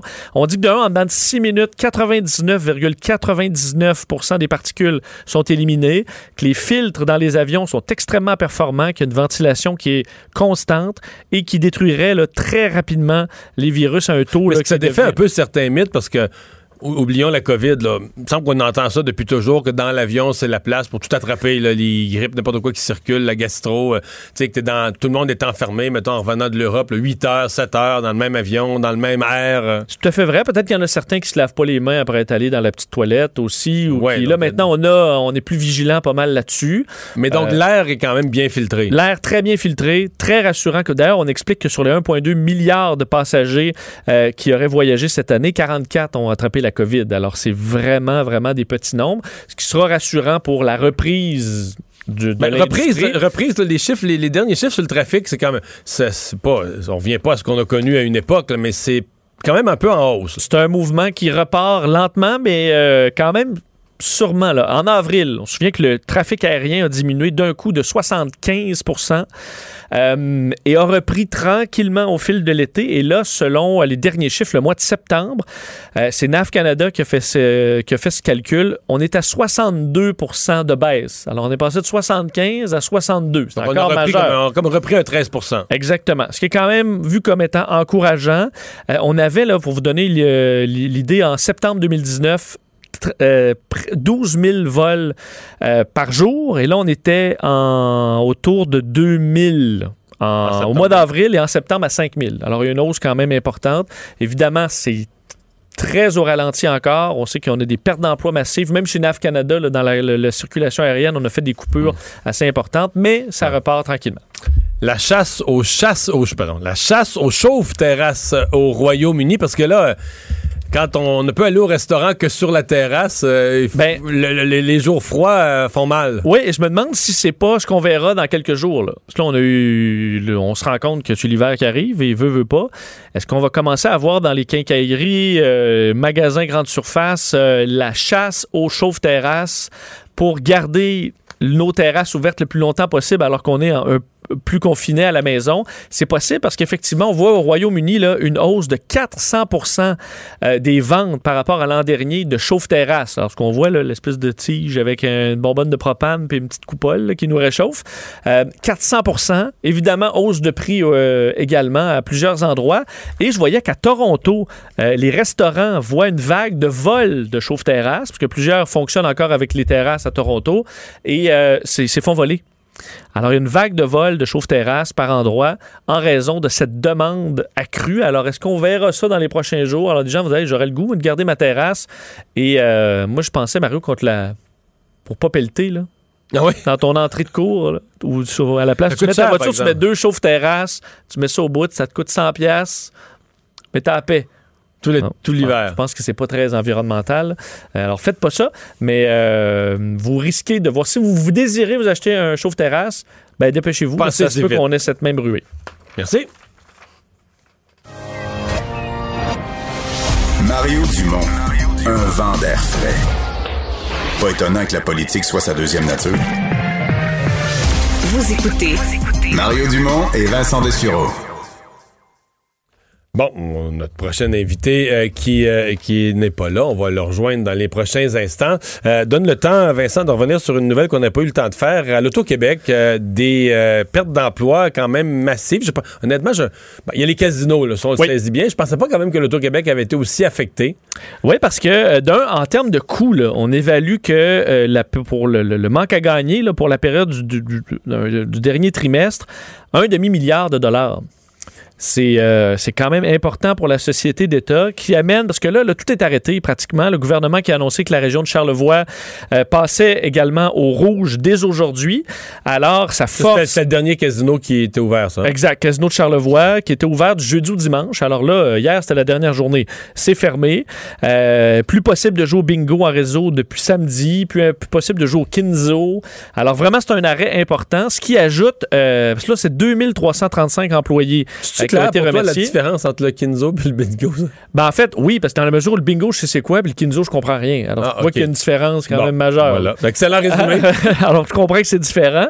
Mais euh, donc, au total, présentement, 4271 salariés chez l'Auto-Québec qui ont été remerciés. Et la différence de la deuxième vague à la première, c'est que là, euh, l'Auto-Québec ne va pas verser le plein salaire à ses travailleurs licenciés. Alors, un coup dur pour plusieurs employés de l'Auto-Québec.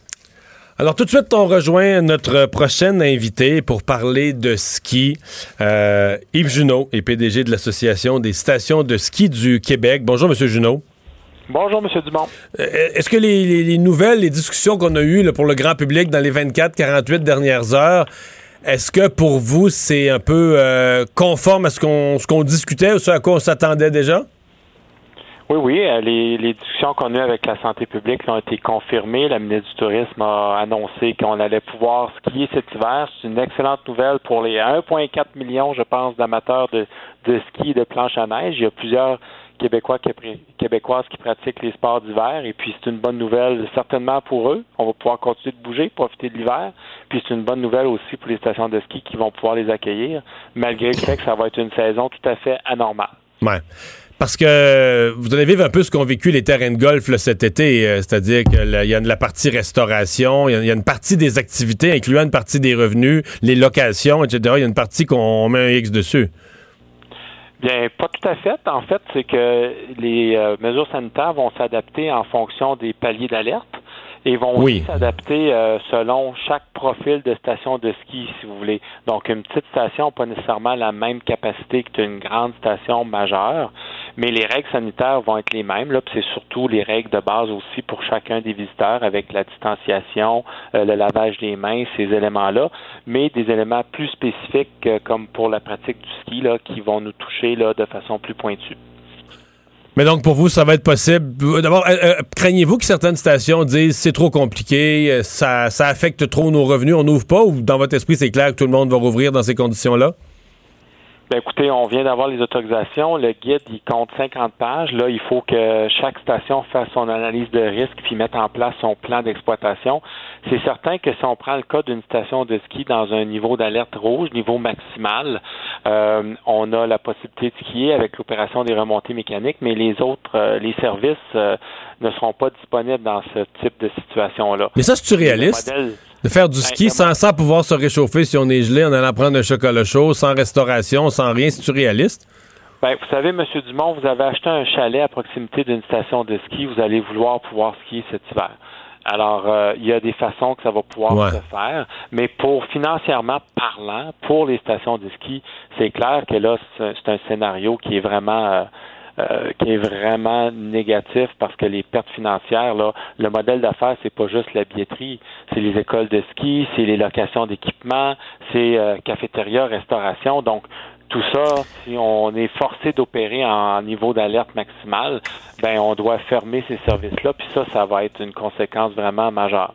Est-ce que M. Junot peut s'attendre à ce qu'il y ait vraiment une réduction au minimum là, des, des dépenses donc on pense? Parce que j'ai l'impression que le- la neige artificielle, ça représente quand même un coût important pour les, les centres de ski. Est-ce qu'on peut s'imaginer que si euh, y a moins de neige cette année, on risque de limiter à certaines pentes, par exemple, pour, les, euh, pour limiter les coûts? Ben écoutez, euh, c'est une bonne question. Euh, c'est sûr que là, on fait face à une croissance de- des coûts d'exploitation avec toutes les mesures qu'on doit mettre en place. Je pense qu'il y a une opportunité peut-être euh, pour euh, le gouvernement de régler la situation des tarifs d'électricité parce que le plus important coût, c'est la fabrication de Ah neige oui. maintenant. Et ben veut, veut pas, la neige, c'est la matière première. Alors, on veut bien ouvrir nos stations, mais si on n'a pas de neige pentes, là, je pense que l'équation marche pas vraiment. Alors, euh, il, il va falloir être prudent dans la gestion de nos dépenses. On risque de perdre énormément de revenus. Puis, euh, on a déjà euh, des discussions avec les gens du ministère du Tourisme à ce sujet-là, puis je pense que ça va poursuivre dans les prochains jours, maintenant qu'on a des consignes qui sont confirmées. Là, on parle des restrictions. Est-ce qu'il y a quand même de l'espoir d'avoir une saison record? Là, je parle des terrains de golf qui, cet été, évidemment, ils ont perdu des revenus de restauration, de, de- la petite bière après, n'importe quoi. Mais euh, plusieurs propriétaires, euh, gérants de, de- terrains de golf me disent... euh, On n'a jamais vu ça. Là. On n'a jamais eu, jamais, jamais eu autant de joueurs. Même les fins d'après-midi tard. Parce que les gens n'avaient rien à faire, les gens n'ont pas voyagé, les gens qui passent un, deux, trois semaines en Europe d'habitude. Là, vous vous allez peut-être vivre la même chose. Personne va dans le sud, personne, ou très peu, euh, personne sort du pays, personne peut se voir entre amis. Euh, si les activités de plein air euh, deviennent l'espèce de seul exutoire, est-ce que vous pourriez avoir, ben là, positivement du côté des revenus, peut-être négatif aussi du côté des files d'attente là, en, bas de, en bas des remontes de pente?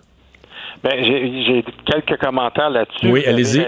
C'est un bon parallèle. Le, le plein air, là, il y a une demande en forte croissance. Ce qui est intéressant, c'est qu'on parle du ski, mais maintenant, les stations de ski se sont diversifiées. Donc, on peut pratiquer la raquette, Oui. le ski de fond, euh, le fat bike. C'est important, la raquette, ça. d'activités, la glissade. euh, Donc, il y y, a plusieurs activités qui vont être offertes. Donc, on va pouvoir répartir la clientèle. Mais évidemment, il faut faire attention à des comparaisons comme le golf, parce que le golf, on n'est pas dans une industrie de volume. Là. Quatre joueurs qui partent sur un 18 trous à, aux 8 ou 12 minutes ou 10 minutes, là, c'est pas tout à fait la même quantité de personnes que sur on- qu'on va accueillir dans une station de ski. Là, pour nous, on doit mettre en place les mesures sanitaires avec la distanciation, donc ça va réduire la capacité d'accueil des stations de ski. Donc, ça va être plus bas que ce qu'on peut s'attendre d'accueillir à temps normal. Par contre, les grosses journées où la demande est à son maximum, c'est pas les 140 saisons de la saison de ski, les 140 jours de la saison de ski, pardon. C'est quelques journées dans la saison. Donc, la clé pour ces journées-là où la demande va être très forte, c'est que les gens vont vont devoir prévoir leur déplacement, euh, acheter leur billet à l'avance. Réserver d'avance, ah oui. D'avoir une place. Puis on le fait déjà pour le golf, vous l'avez mentionné, on doit réserver. Alors, je pense que c'est des habitudes qui peuvent aussi euh, se développer pour les activités d'hiver. OK, donc ça se pourrait qu'on que vous certains euh, certains centres de ski annoncent à l'avance, nous on des grosses journées, là, on pourra pas prendre les gens qui arrivent sans réservation le matin. Il faut acheter sa place à l'avance pour contrôler le nombre total qu'on est capable d'accueillir. Effectivement, on a consulté nos membres euh, pas plus tard qu'hier pour voir un peu comment ça allait se, déployer dans les stations de ski. Puis ceux qui ont des parcs aquatiques, des activités d'été ont fonctionné de cette façon-là. Ça a donné des bons résultats. Il n'y a eu aucun problème sur euh, l'encadrement des visiteurs puis l'application des mesures sanitaires. Donc, on pense que c'est une des bonnes façons de faire pour cet hiver. Ouais. Le, dommage causé par la fin euh, abrupte de la saison dernière, est-ce que c'était financièrement? Parce que je sais que les stations de ski, pour plusieurs, c'est pas facile. Financièrement, il y a eu des mauvais hivers, de la pluie. Et on, prend la dernière décennie, plusieurs euh, ont eu des finances quand même fragiles. Est-ce que c'est parce que dans le fond, la, semaine de relâche, quand on a commencé à tout fermer au Québec, dont les centres de ski, la relâche était passée, est-ce que l'année était faite financièrement ou est-ce qu'on parle de pertes importantes pour les centres de ski? Ben, heureusement, c'était une bonne saison. Mais par contre, évidemment, les revenus de printemps, c'est quand même une période importante. Donc, il y a 40 millions de pertes euh, pour la billetterie avec la fermeture hâtive au 15 mars. Et il y a un 20 millions de pertes supplémentaires pour euh, les ventes d'abonnements qui s'effectuent à l'avance pour la saison suivante qui n'ont pas eu lieu. Euh, on rattrape un petit peu en ce moment les ventes perdues du printemps, mais les 40 millions là, de billetterie et d'autres services qui sont, sont euh, qui ont évaporé au printemps, ça, ça reviendra pas. Puis évidemment, ça vient fragiliser la santé financière. Je vous dirais que là, on rappelle tout le monde au travail avec les bonnes nouvelles, mais les liquidités sont pas nécessairement à leur meilleur. Euh, c'est pour ça aussi qu'il y a des, des- des plans d'aide au niveau du gouvernement auxquels les stations de ski font appel. Et puis, euh, la subvention salariale d'urgence du Canada est une bonne mesure pour l'industrie touristique. Et puis, on, on- on se sert d'éléments comme ceux-là là, pour passer à travers la crise. Est-ce que le téléphone sonne depuis 24 heures? Ben, je vous dirais que ça fait trois fois que je recharge mon téléphone cellulaire. Alors, la réponse est oui. OK. Mais dans les, dans les centres de ski, euh, ouais. C'est la même chose. Alors, euh, absolument. Euh, maintenant qu'on a des consignes confirmées, euh, vous savez, le Massif a annoncé euh, que tous ses abonnements de saison, euh, 7 jours sur 7, euh, sont tout vendus. Donc, euh, c'est un exemple. Euh, J'ai dans l'Outaouais des stations qui rapportent aussi euh, des ventes en croissance pour les stations, pour les abonnements. Donc, ça sonne euh, et euh, les gens veulent profiter de l'hiver, c'est clair. Ben, on vous en souhaite une bonne saison à toutes vos, euh, tous vos euh, centres, toutes vos stations de ski. Monsieur Junot, merci d'avoir été avec nous. Merci de m'avoir Au revoir. accueilli. Bonne fin de journée. On fait une pause. Euh, C'est Richard Martineau qui est là au retour. Mario Dumont et Vincent Dessureau. Joignez-vous à la discussion. Appelez ou textez le 187 Cube Radio 1877 827 2346. Le, le commentaire de Richard Martineau. Des commentaires pas comme les autres. Richard Martineau, bonjour. Salut, Mario. Hey, je suis pas content avec toi, là. Je suis pas content. Qu'est-ce que j'ai fait? Qu'est-ce que j'ai fait? Tu veux changer le système de santé. Voyons donc, touche pas à ça. On a le meilleur T'en système au monde. hier. Et touche pas à ça. If it ain't broke, don't fix it. Voyons donc. C'est le meilleur système le, au monde. Le modèle québécois est fantastique. Partout, là, en éducation, en santé, tout ça, il faut le préserver. Surtout, touche pas à ça. Bon. Tu Ah, m'as lu c'est ce dit. matin. Ben oui. Avec, euh, euh, tu veux nous parler de cette tragédie qui est survenue en banlieue de Paris. Euh, j'ai vu que tout à l'heure, euh, j'ai pas entendu, mais j'ai vu le président Emmanuel Macron réagir disant ce prof a été tué parce qu'il enseignait la liberté d'expression. Ben oui, un professeur d'histoire et de géographie qui a parlé de liberté d'expression à l'école, euh, qui a montré les caricatures de Mahomet, qui a eu une discussion avec ses élèves et à cause de ça, euh, il se promenait sur la rue, il a été décapité euh, par un, islamiste qui a été après ça abattu par les policiers en criant à Akbar. Mais il n'y a pas de problème euh, d'islamisme au Québec, euh, c'est-à-dire en France, il n'y a aucun problème. faut pas parler de ça. Sinon, on passe pour raciste et on passe pour islamophobe. Mais écoute, c'est vraiment sérieux, c'est vraiment grave. là. Il y a des endroits... Est-ce que est-ce en- qu'Emmanuel Macron peut être obligé de, de durcir et de changer un peu son message là-dessus euh, une Ben, fois au moins, oui, fois au pouvoir? Écoute, au moins, il a, il a parlé de séparatisme. Il a rec- reconnu qu'il existe un séparatisme islamiste en France, c'est-à-dire que il y a des gens dans des quartiers en France, dans des banlieues, euh, qui veulent, euh, qui ne qui ne vivent pas en France, en fait, qui vivent comme dans le bled, comme ils disent. Il y a des quartiers en France où les femmes ne peuvent pas aller dans les, dans les cafés, ne peuvent pas se promener en jupe, doivent absolument porter le voile, sinon elles se font agresser, elles se font traiter de putes. Euh, il y a plein de quartiers comme ça. Il y a un livre qui est sorti il y a quelques années qui s'appelle, euh, s'intitule Les territoires perdus de la République. Et c'est un livre très sérieux, une recherche où, euh, dans lequel on a interviewé des médecins, des infirmières, des professeurs, des sociologues, euh, plein de gens qui parlent dans leur métier à quel point c'est difficile, euh, des femmes qui vont voir des médecins en disant je veux que vous me recousiez euh, le l'hymen parce que j'ai fait l'amour, j'ai perdu ma virginité et j'ai perdu toute valeur dans ma communauté et je pourrais euh, je pourrais euh, même être être battu et ma, santé est en jeu. Euh, écoute des policiers qui ne peuvent plus aller dans certains endroits parce que ce sont des zones de non-droit. Euh, ils ont perdu, ils ont perdu le contrôle. là. Vraiment, il y a un problème d'isla- d'islamisation. Moi, ça fait longtemps que j'écris là-dessus et je me fais traiter de par la petite gauche qui veut rien savoir d'être islamophobe. J'imagine que ça va prendre un texte dans la presse sous la signature d'Isabelle Haché pour que là, soudainement, on dise Hey! Mais ça, c'est drôle. C'est drôle, mais c'est drôle. Il faut qu'on revienne là-dessus, Richard. oui. Hier, il y avait des reportages à Radio-Canada. Vraiment, Radio-Canada, l'axe Radio-Canada, la presse, a découvert hier par un texte dans la presse un phénomène. J'essayais de mettre un temps, ça fait au moins deux, deux trois ans là, que c'est que c'est discuté, que dans nos émissions, qu'il y a des reportages de journal. euh, je, je- je capote. Je veux dire, je ne peux pas croire qu'on fait euh, ça. Est-ce qu'on fait semblant ou est-ce que vraiment on ne sait pas que d'autres médias sont là-dessus depuis des années? J'ai aucune idée. Écoute, Sébastien Bovet, Sébastien Bovet de Radio-Canada qui a tweeté. Ah oui, il retweetait ça. Il y a des retweet le- le- reportages. non, mais il a retweeté le texte de Haché sur la censure dans les universités en disant on tombe en bas de notre chaise en lisant ça. Mais moi, je tombe en bas de ma chaise en lisant le tweet de, ce- de, de, de Bovet. En disant Tabarnouche, t'étais où les dernières années? T'étais où? Mais, mais, mais voyons le positif Je dis, de ça. Je, je pense que tu as des gens qui se sont trompés, qui n'ont pas cru à une situation, et que là, cherchent, dans le fond, à travers le texte d'Isabelle Haché, texte intelligent, texte bien fait, se disent, ben là, c'est comme notre. euh, Tu sais, t'es en dehors d'une pièce, t'es en dehors d'un party parce que t'as dit non au début, puis il faut que tu trouves un chemin, faut que tu te fasses inviter, il faut que tu trouves un chemin pour rentrer dans la pièce. Puis là, c'est la seule explication que je vois. Je me dis, faut être positif, faut voir ça comme des gens qui, dorénavant, vont traiter avec sérieux ce problème-là. Je cherchais Non, mais- juste la porte d'entrée pour venir dans le, venir dans le colloque, là.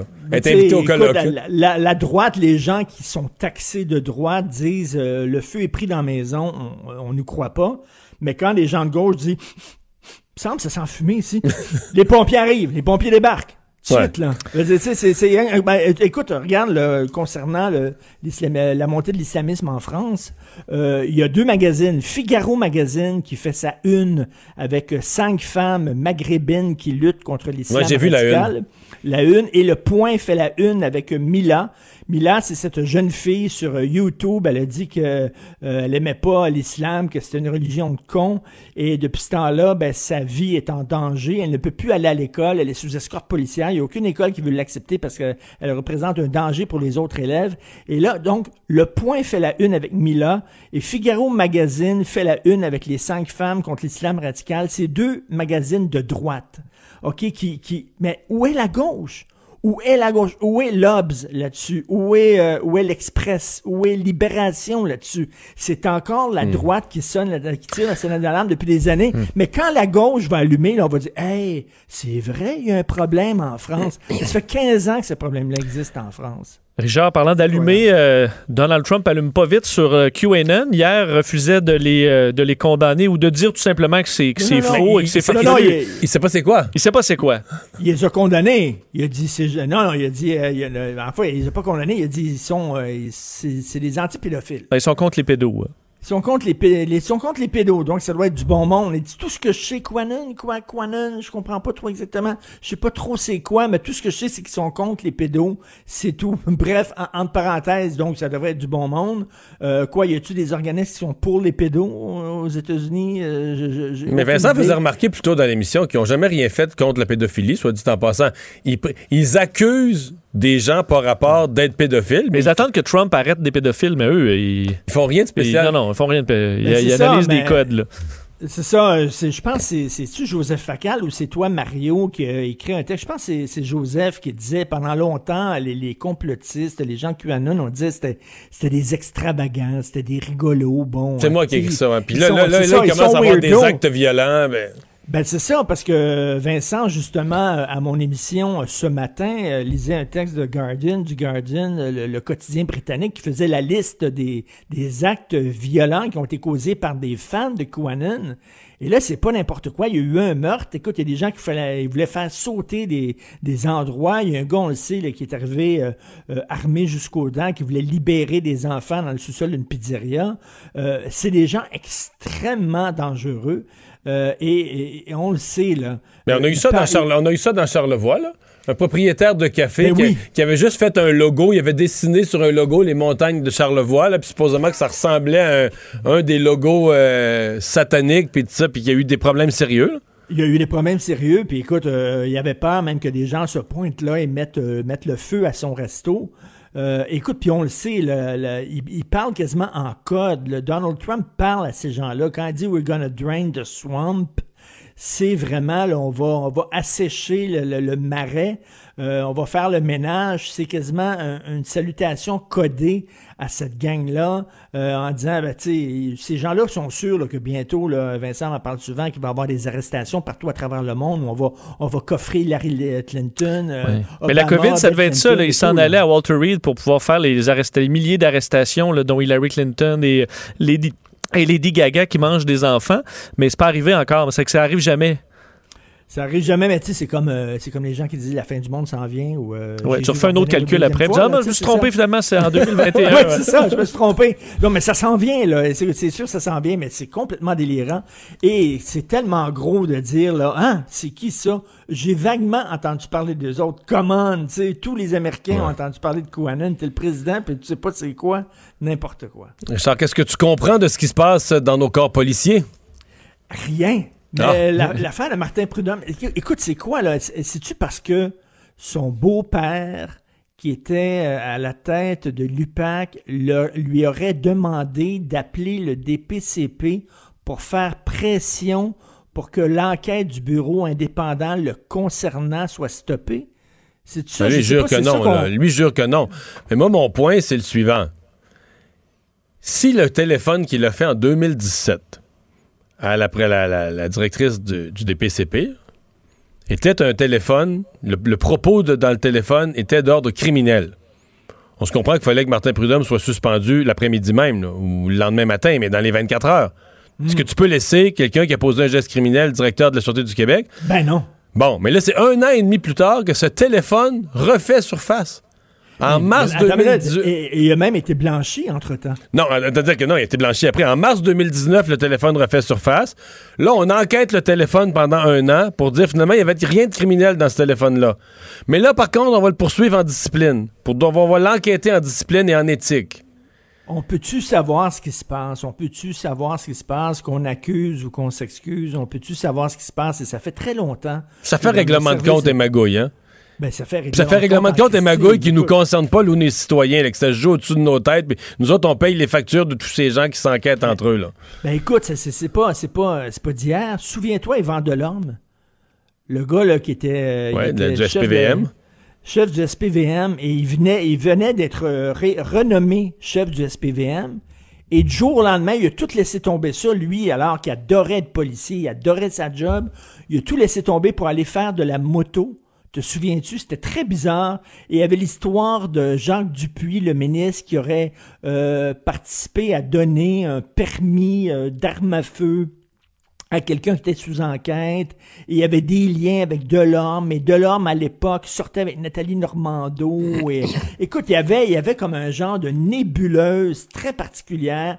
Delorme a sacré le camp bien rapidement. On ne sait pas pourquoi. Ça, il tentait de faire de la moto, mon œil. Euh, Il sentait l'eau devenir très chaude. On n'a jamais su le fin fond de cette histoire-là. Jamais. Et la même chose arrive là. Euh, Souviens-toi aussi. Tu penses-tu qu'on va savoir le fin fond de celle-là, toi? Je pense que non. Je sais pas. Je pense que non. Écoute, là, c'est, mais c'est, puis euh, tu sais, c'est ça, les, écoutes, euh, les écoutes euh, policières aussi là, qui écoutaient les journalistes et tout. Et là, Félix Séguin qui vient de tweeter en disant que Guy Lapointe de la SQ serait probablement déplacé. Donc, suite à cette histoire-là, euh, on peut-tu savoir ce qui se passe dans nos... Dans nos... Après ça, on se demande pourquoi les gens sont cyniques. On se demande après ça pourquoi il y a toutes sortes de théories du complot. Ben, c'est parce qu'on a l'impression que tous ces gens-là protègent leur cul, qu'il y a une, co- une collusion entre le pouvoir, entre, entre la police. écoute, on a l'impression, c'est certain que tout ce qui traîne se salit. Et quand tu n'expliques pas les choses et tu dis pas exactement ce qui se passe, on peut-tu savoir de, on l'accuse de quoi? C'est quoi exactement? On ne sait pas, donc les gens supputent. Les gens arrivent avec toutes sortes de théories possibles et impossibles. Et là, c'est- comme ça que ça part des théories du complot. Puis dire on se fait fourrer par l'État, par les autorités, les policiers, puis euh, la santé, puis les politiciens sont tous ensemble. Et tu sais, c'est de même que ça commence. On peut-tu savoir le fin fond de l'histoire? Penses-tu qu'on va le savoir, toi?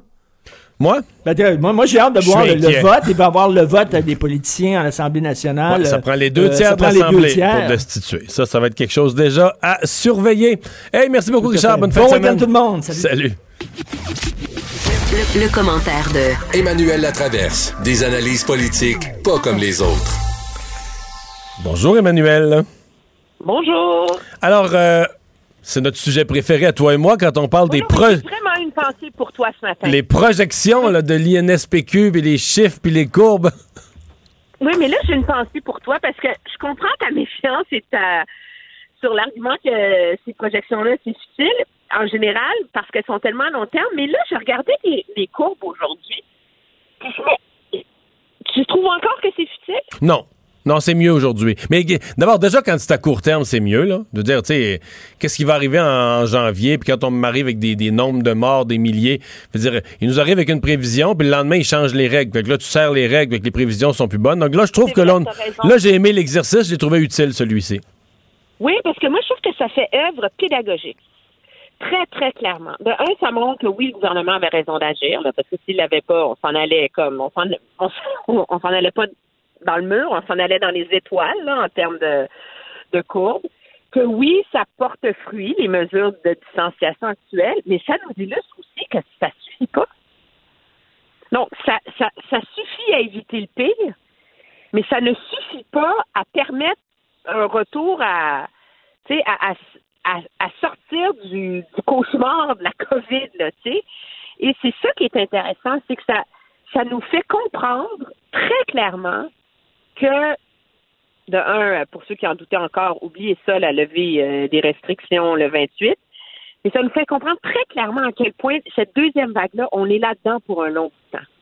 Hmm. On est euh, et, et, et, comment, euh, à un moment donné, le, le moi, quand j'entends M. Euh, puis surtout le, le, ministre de la Santé dire couper un contact, ce que ça veut dire, c'est faites attention, là.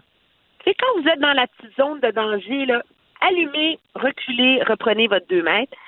Ce que ça dit aux Québécois, là, c'est que si vous voulez qu'on rouvre le sport, qu'on, qu'on, qu'on, qu'on desserre la vis, c'est entre vos mains. C'est ça, finalement. Puis, c'est là que je je comprends pas pourquoi ce n'est pas devenu une habitude pour l'INSPQ de faire cet exercice-là régulièrement, à tous les mois. Mhm. Maintenant qu'on est dans une dans une phase parce que ça permet de comprendre, puis les gens sont tellement angoissés qu'ils se tournent vers des théories du complot délirantes, là. Alors, à un moment donné, si tu veux que les gens te suivent, il faut les, il faut faire la pédagogie, la transparence, ça prend, ça prend ça. Mais en même temps, tout l'exercice est intéressant. La conclusion, puis je comprends que mathématiquement, ce qu'ils ont voulu dire, il faut réduire encore un peu nos nombres de contacts.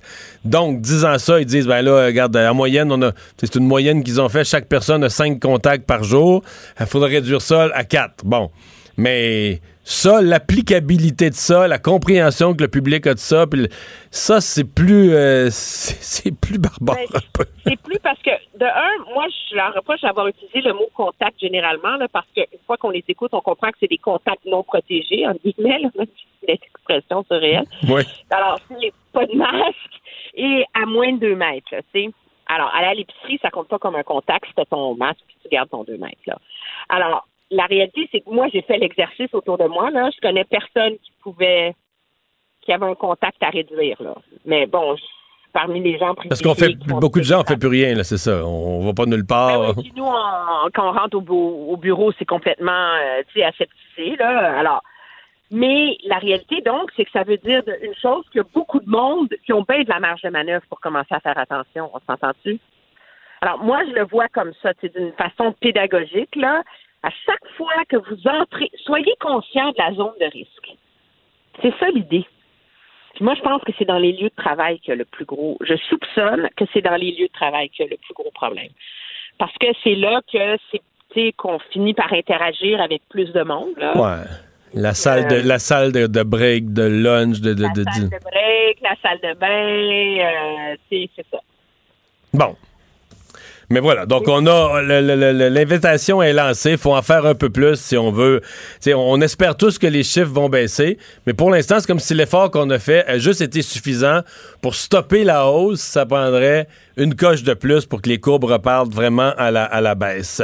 Euh, bon, adoré la phrase de- du, du ministre Dubé, on paye encore pour nos péchés passés. oui, c'est judéo-chrétien ça. C'est pas poétique. Ouais. Euh, bon, t'espères un hiver pas trop froid là si tu veux faire du ski, toi? Oui, on s'entend, là. C'est comme le gros, le gros problème avec. euh, moi, j'a- j'applaudis le gouvernement, là, d'un, d'avoir rendu des règles claires très tôt. Euh, Que les centres de ski sont contents, je peux te dire ça. J'ai parlé à M. Junot tout à l'heure de l'association, là, ils sont très heureux. Oui, les centres de ski sont, sont contents parce qu'on s'entend, la plupart d'entre eux sont en zone euh, sont en zone orange, donc ils vont pouvoir garder le chalet ouvert, ils vont pouvoir avoir une cafétéria, ils vont pouvoir donner des cours de ski. Mais en même temps, entendons-nous, deux choses. Ils ne seront pas épargnés par la COVID parce que, tu sais, prends les centres de ski autour, euh, tu sais, proches des grands centres, tu sais. Donc, moi, je pense euh, aux Laurentides puis au, au, au canton, au canton de l'Est, là. La majorité des gens qui font du ski dans les centres de ski, c'est des gens qui habitent à Montréal. Puis si tu habites à Montréal, tu traînes ta zone avec toi. Donc, tu n'as pas le droit d'inscrire tes enfants dans les cours de ski. Puis, Techniquement, si- t'as pas le droit d'aller manger un sandwich euh, entre tes descentes non plus, là. Non, mais ça, c'est mon deuxième point, mais tu n'as pas le droit d'inscrire tes enfants dans l'école de ski. Or, on s'entend. Ce qui garde les centres de ski en vie, en vie, ce sont les écoles de ski. Alors, ça va avoir quand même un impact très, très majeur là, sur, euh, sur les centres de ski. Mais quand leur fait, ouais. Moi, je fais pas de ski, euh, Emmanuel, là, mais il me semble que quand il fait bien froid, tout le monde rentre. Tout le monde fait, en faisant du ski, tout le monde finit par être gelé. Tout le monde finit par avoir les pieds gelés à un certain point à la fin de l'après-midi. Euh, comment tu vas contrôler ça? Là. Ben, moi, moi, je peux te dire, c'est drôle, nous, on réfléchit à ça depuis longtemps parce que ma fille prend des cours de ski, là. La réalité, c'est que les chalets, même en zone orange, moi, je sais pas comment ils vont faire en sorte pour que les chalets soient pas des, des, des bulles de COVID, là. Je veux dire, on est empilés là-dedans, les trucs mouillés, c'est comme, tu sais, c'est- pacté, pacté, pacté, pacté, pacté. Donc, est-ce qu'ils vont on va réserver nos places pour maintenir la distanciation dans les chalets? Il y a tout un casse-tête, là? Parce que moi, ma, moi, ma réflexion, c'est qu'on va seulement aller en ski quand il fera pas trop froid. Qu'on va acheter un bloc de 4 heures, on va skier 3 heures seulement. Puis On va qu'on mettre les bottes dans l'auto. euh, Ouais, ça, ça, ça c'est, pas grave, mais c'est la réalité, c'est que des longues journées de ski, surtout avec des enfants, on oublie ça, là. Euh, Les, Hmm. les, les enfants, au bout de, de deux heures, là, ils ont besoin de rentrer, ils sont tannés, ils veulent un break, euh, tu sais. Puis tu- moi, je peux pas m'imaginer mettre les pieds dans un chalet, là, cet hiver, là, tu sais. C'est sûr que le descriptif, que, le descriptif que tu viens de nous faire du chalet de ski, euh, ça circule la COVID, là. Ben, c'est, en tout cas, les centres de ski où moi je vais faire du ski, là, c'est, pacté, pacté, pacté, pacté, là, entre 11h et 2h30 l'après-midi, là. Donc, je pense qu'il va, ils disent qu'ils vont mettre en place une forme de distanciation. Moi, je pense qu'il est là le plus gros casse-tête pour les centres de ski à régler d'ici leur ouverture. C'est comment rendre les chalets Ouais. sécuritaires, dans, même s'ils sont en zone orange. Tantôt, M. Junot nous disait, et comme ils vont avoir des pertes de revenus de restaurants et autres, et écoles de ski, etc., si Hydro-Québec leur donnait une petite chance sur les tarifs d'électricité pour fabriquer la neige, ça les aiderait bien. C'était un peu la Euh, c'est conclusion. une bonne idée, ça. Ouais, en ouais, termes de, politique publique, là. Euh, moi, j'aurais, je trouve que c'est que, le- que ça mérite absolument réflexion. Excellente conclusion de ta semaine de travail. Merci beaucoup, Emmanuel. Très bien, au revoir. Salut, bonne fin de semaine. On va s'arrêter pour la pause. Euh, je serai là dans le bulletin TVA Nouvelle de 17h au retour. Le remède à la désinformation. Mario Dumont et Vincent Dessureau. Cube Radio. Cube Radio. Cube Radio. En direct à LCN. Mario Dumont se joint à moi. Bonsoir, Mario. Bonsoir. Alors, on va commencer par parler de Martin Prudhomme. Euh, quand même, quelle histoire, là? On a de la difficulté à s'y retrouver un peu. On se pose la question, est-ce qu'il va être destitué ou pas? Ce qui est clair, c'est que ça a l'air très compliqué, là.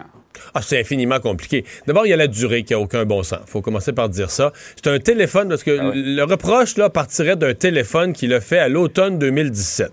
Déjà, c'est bizarre, parce que si le, le directeur de la Sûreté du Québec fait un téléphone dont les propos sont si graves qu'il constitue un crime, à mon avis, il devrait être suspendu dans les 24 heures.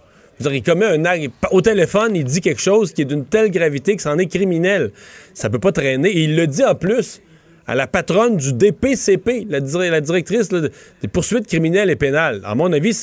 Alors, comment ça peut durer un an et demi avant que là, on le convoque, on lui dit, ben là, il y a délégation criminelle contre toi, tu es suspendu. Pendant un an, il, lui, il sait pas, là. Il sait pas ce qu'on lui reproche. Il sait qu'il n'est plus directeur de la Sûreté du Québec, il n'a plus les clés du bureau, il a plus on lui a enlevé tous ses droits, mais il sait pas ce qu'on lui reproche. Le jour où on lui dit ce qu'on lui reproche, le même jour, on lui dit, ben finalement, il n'y a rien, on n'a rien contre toi au criminel. T'es blanchi au criminel. Mais Là, on va faire une autre sorte d'enquête contre toi euh, en, en discipline, là, en éthique, puis tout ça, en déontologie, euh, laquelle, là, là, là, encore les mois passent, puis on est rendu à mi-octobre, et là, finalement, on nous dit aujourd'hui, ben là, les, les conclusions de ça s'en vont à la commission de la fonction publique. Alors, pour le citoyen, pour le- le- on se dit, quel processus euh, bizarre. Ça sent le règlement de compte à plein nez. Euh, rarement on peut sentir dans tout le processus que l'intérêt public est bien servi, que tout ça, est, tout ça est pas de la magouille puis des règlements de compte de haut niveau, que c'est vraiment l'intérêt public qui est au centre de tout. Puis la cerise sur le Sunday, ben, c'est que tout ce monde-là qui enquête puis qui s'enquête entre eux euh, nous coûte une fortune, puis le contribuable, ben, on regarde ça, là, on est en bas, puis on regarde la pyramide, puis on dit ça nous coûte cher. On a hâte de voir la suite des choses. Bon, un, un mot maintenant sur les projections de l'INSPQ euh, qui nous dit, dans le fond, que les mesures qu'on a mises en place, là, ça fait son effet, mais on en a encore pour un certain temps. Il y, a des chiffres encourageants quand même Ouais. dans tout ça, quand même, Mario. Oui, d'abord, ce sont de bons chiffres utiles. On n'a pas essayé de faire des pronostics de ce qui va arriver dans les six prochains mois, ce qui est totalement irréaliste de toute façon. Donc, je trouve qu'on a un portrait qui est utile.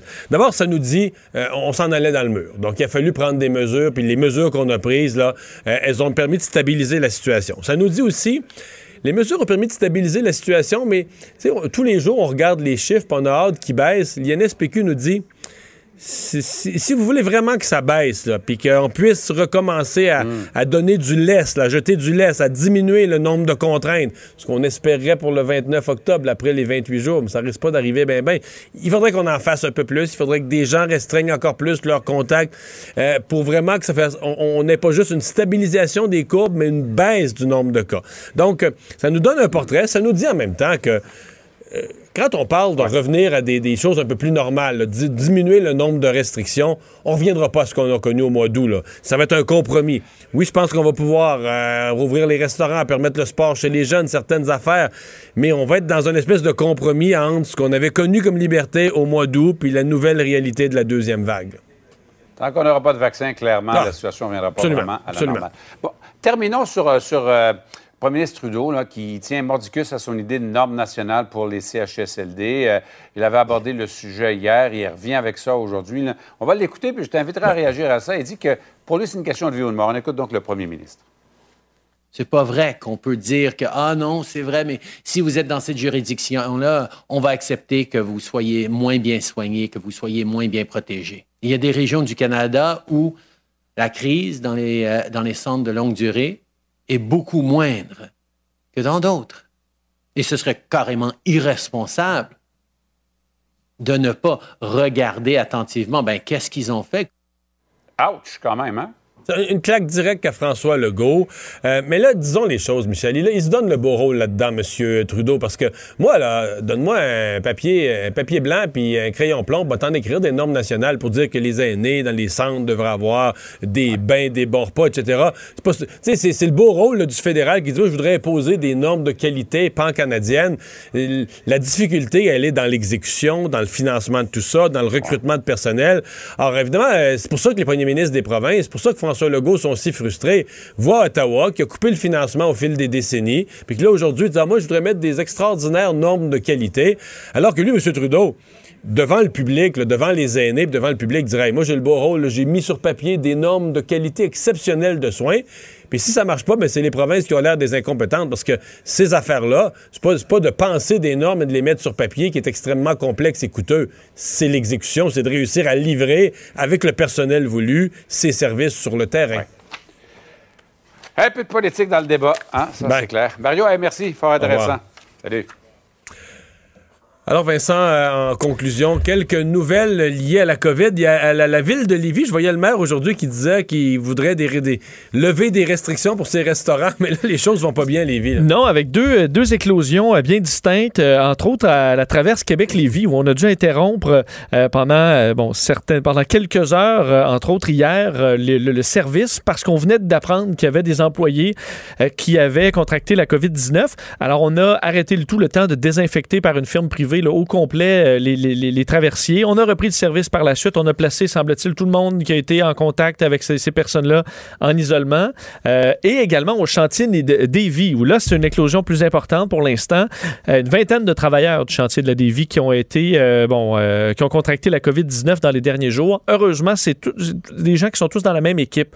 Alors, on s'inquiète moins là, que ça ait pu se répandre vraiment dans les 800 employés qui travaillent pour, pour la Davy. Mais évidemment, ça va être le, le cauchemar, là, les grands milieux de travail, là, quand ça commence à circuler. Euh, tant mieux si c'est limité à une équipe, mais Alors, on va souhaiter que ça se, que ça se limite. Et euh, dans les autres régions, on surveille entre autres le Saguenay-Lac-Saint-Jean, hein, où évidemment il y a eu des augmentations dans les dernières parce semaines. tellement longtemps, eux autres, près de zéro. Hein. Et euh, ben là, il, euh, il écope d'un premier décès en cinq mois au Saguenay-Lac-Saint-Jean. Euh, premier décès depuis le 6 mai dernier, la région qui enregistre un décès donc euh, au euh, un résident du CHSLD, Isidore Gauthier à Alma, où 21 des 33 résidents sont infectés. À l'hôpital d'Alma aussi, il y a des euh, éclosions inquiétantes. Alors, une situation qui sera surveillée dans une région qui avait été euh, très peu touchée jusqu'à maintenant. Merci Vincent. Euh, Merci à vous d'avoir euh, été là. Bon week-end. On se retrouve lundi. Cube Radio.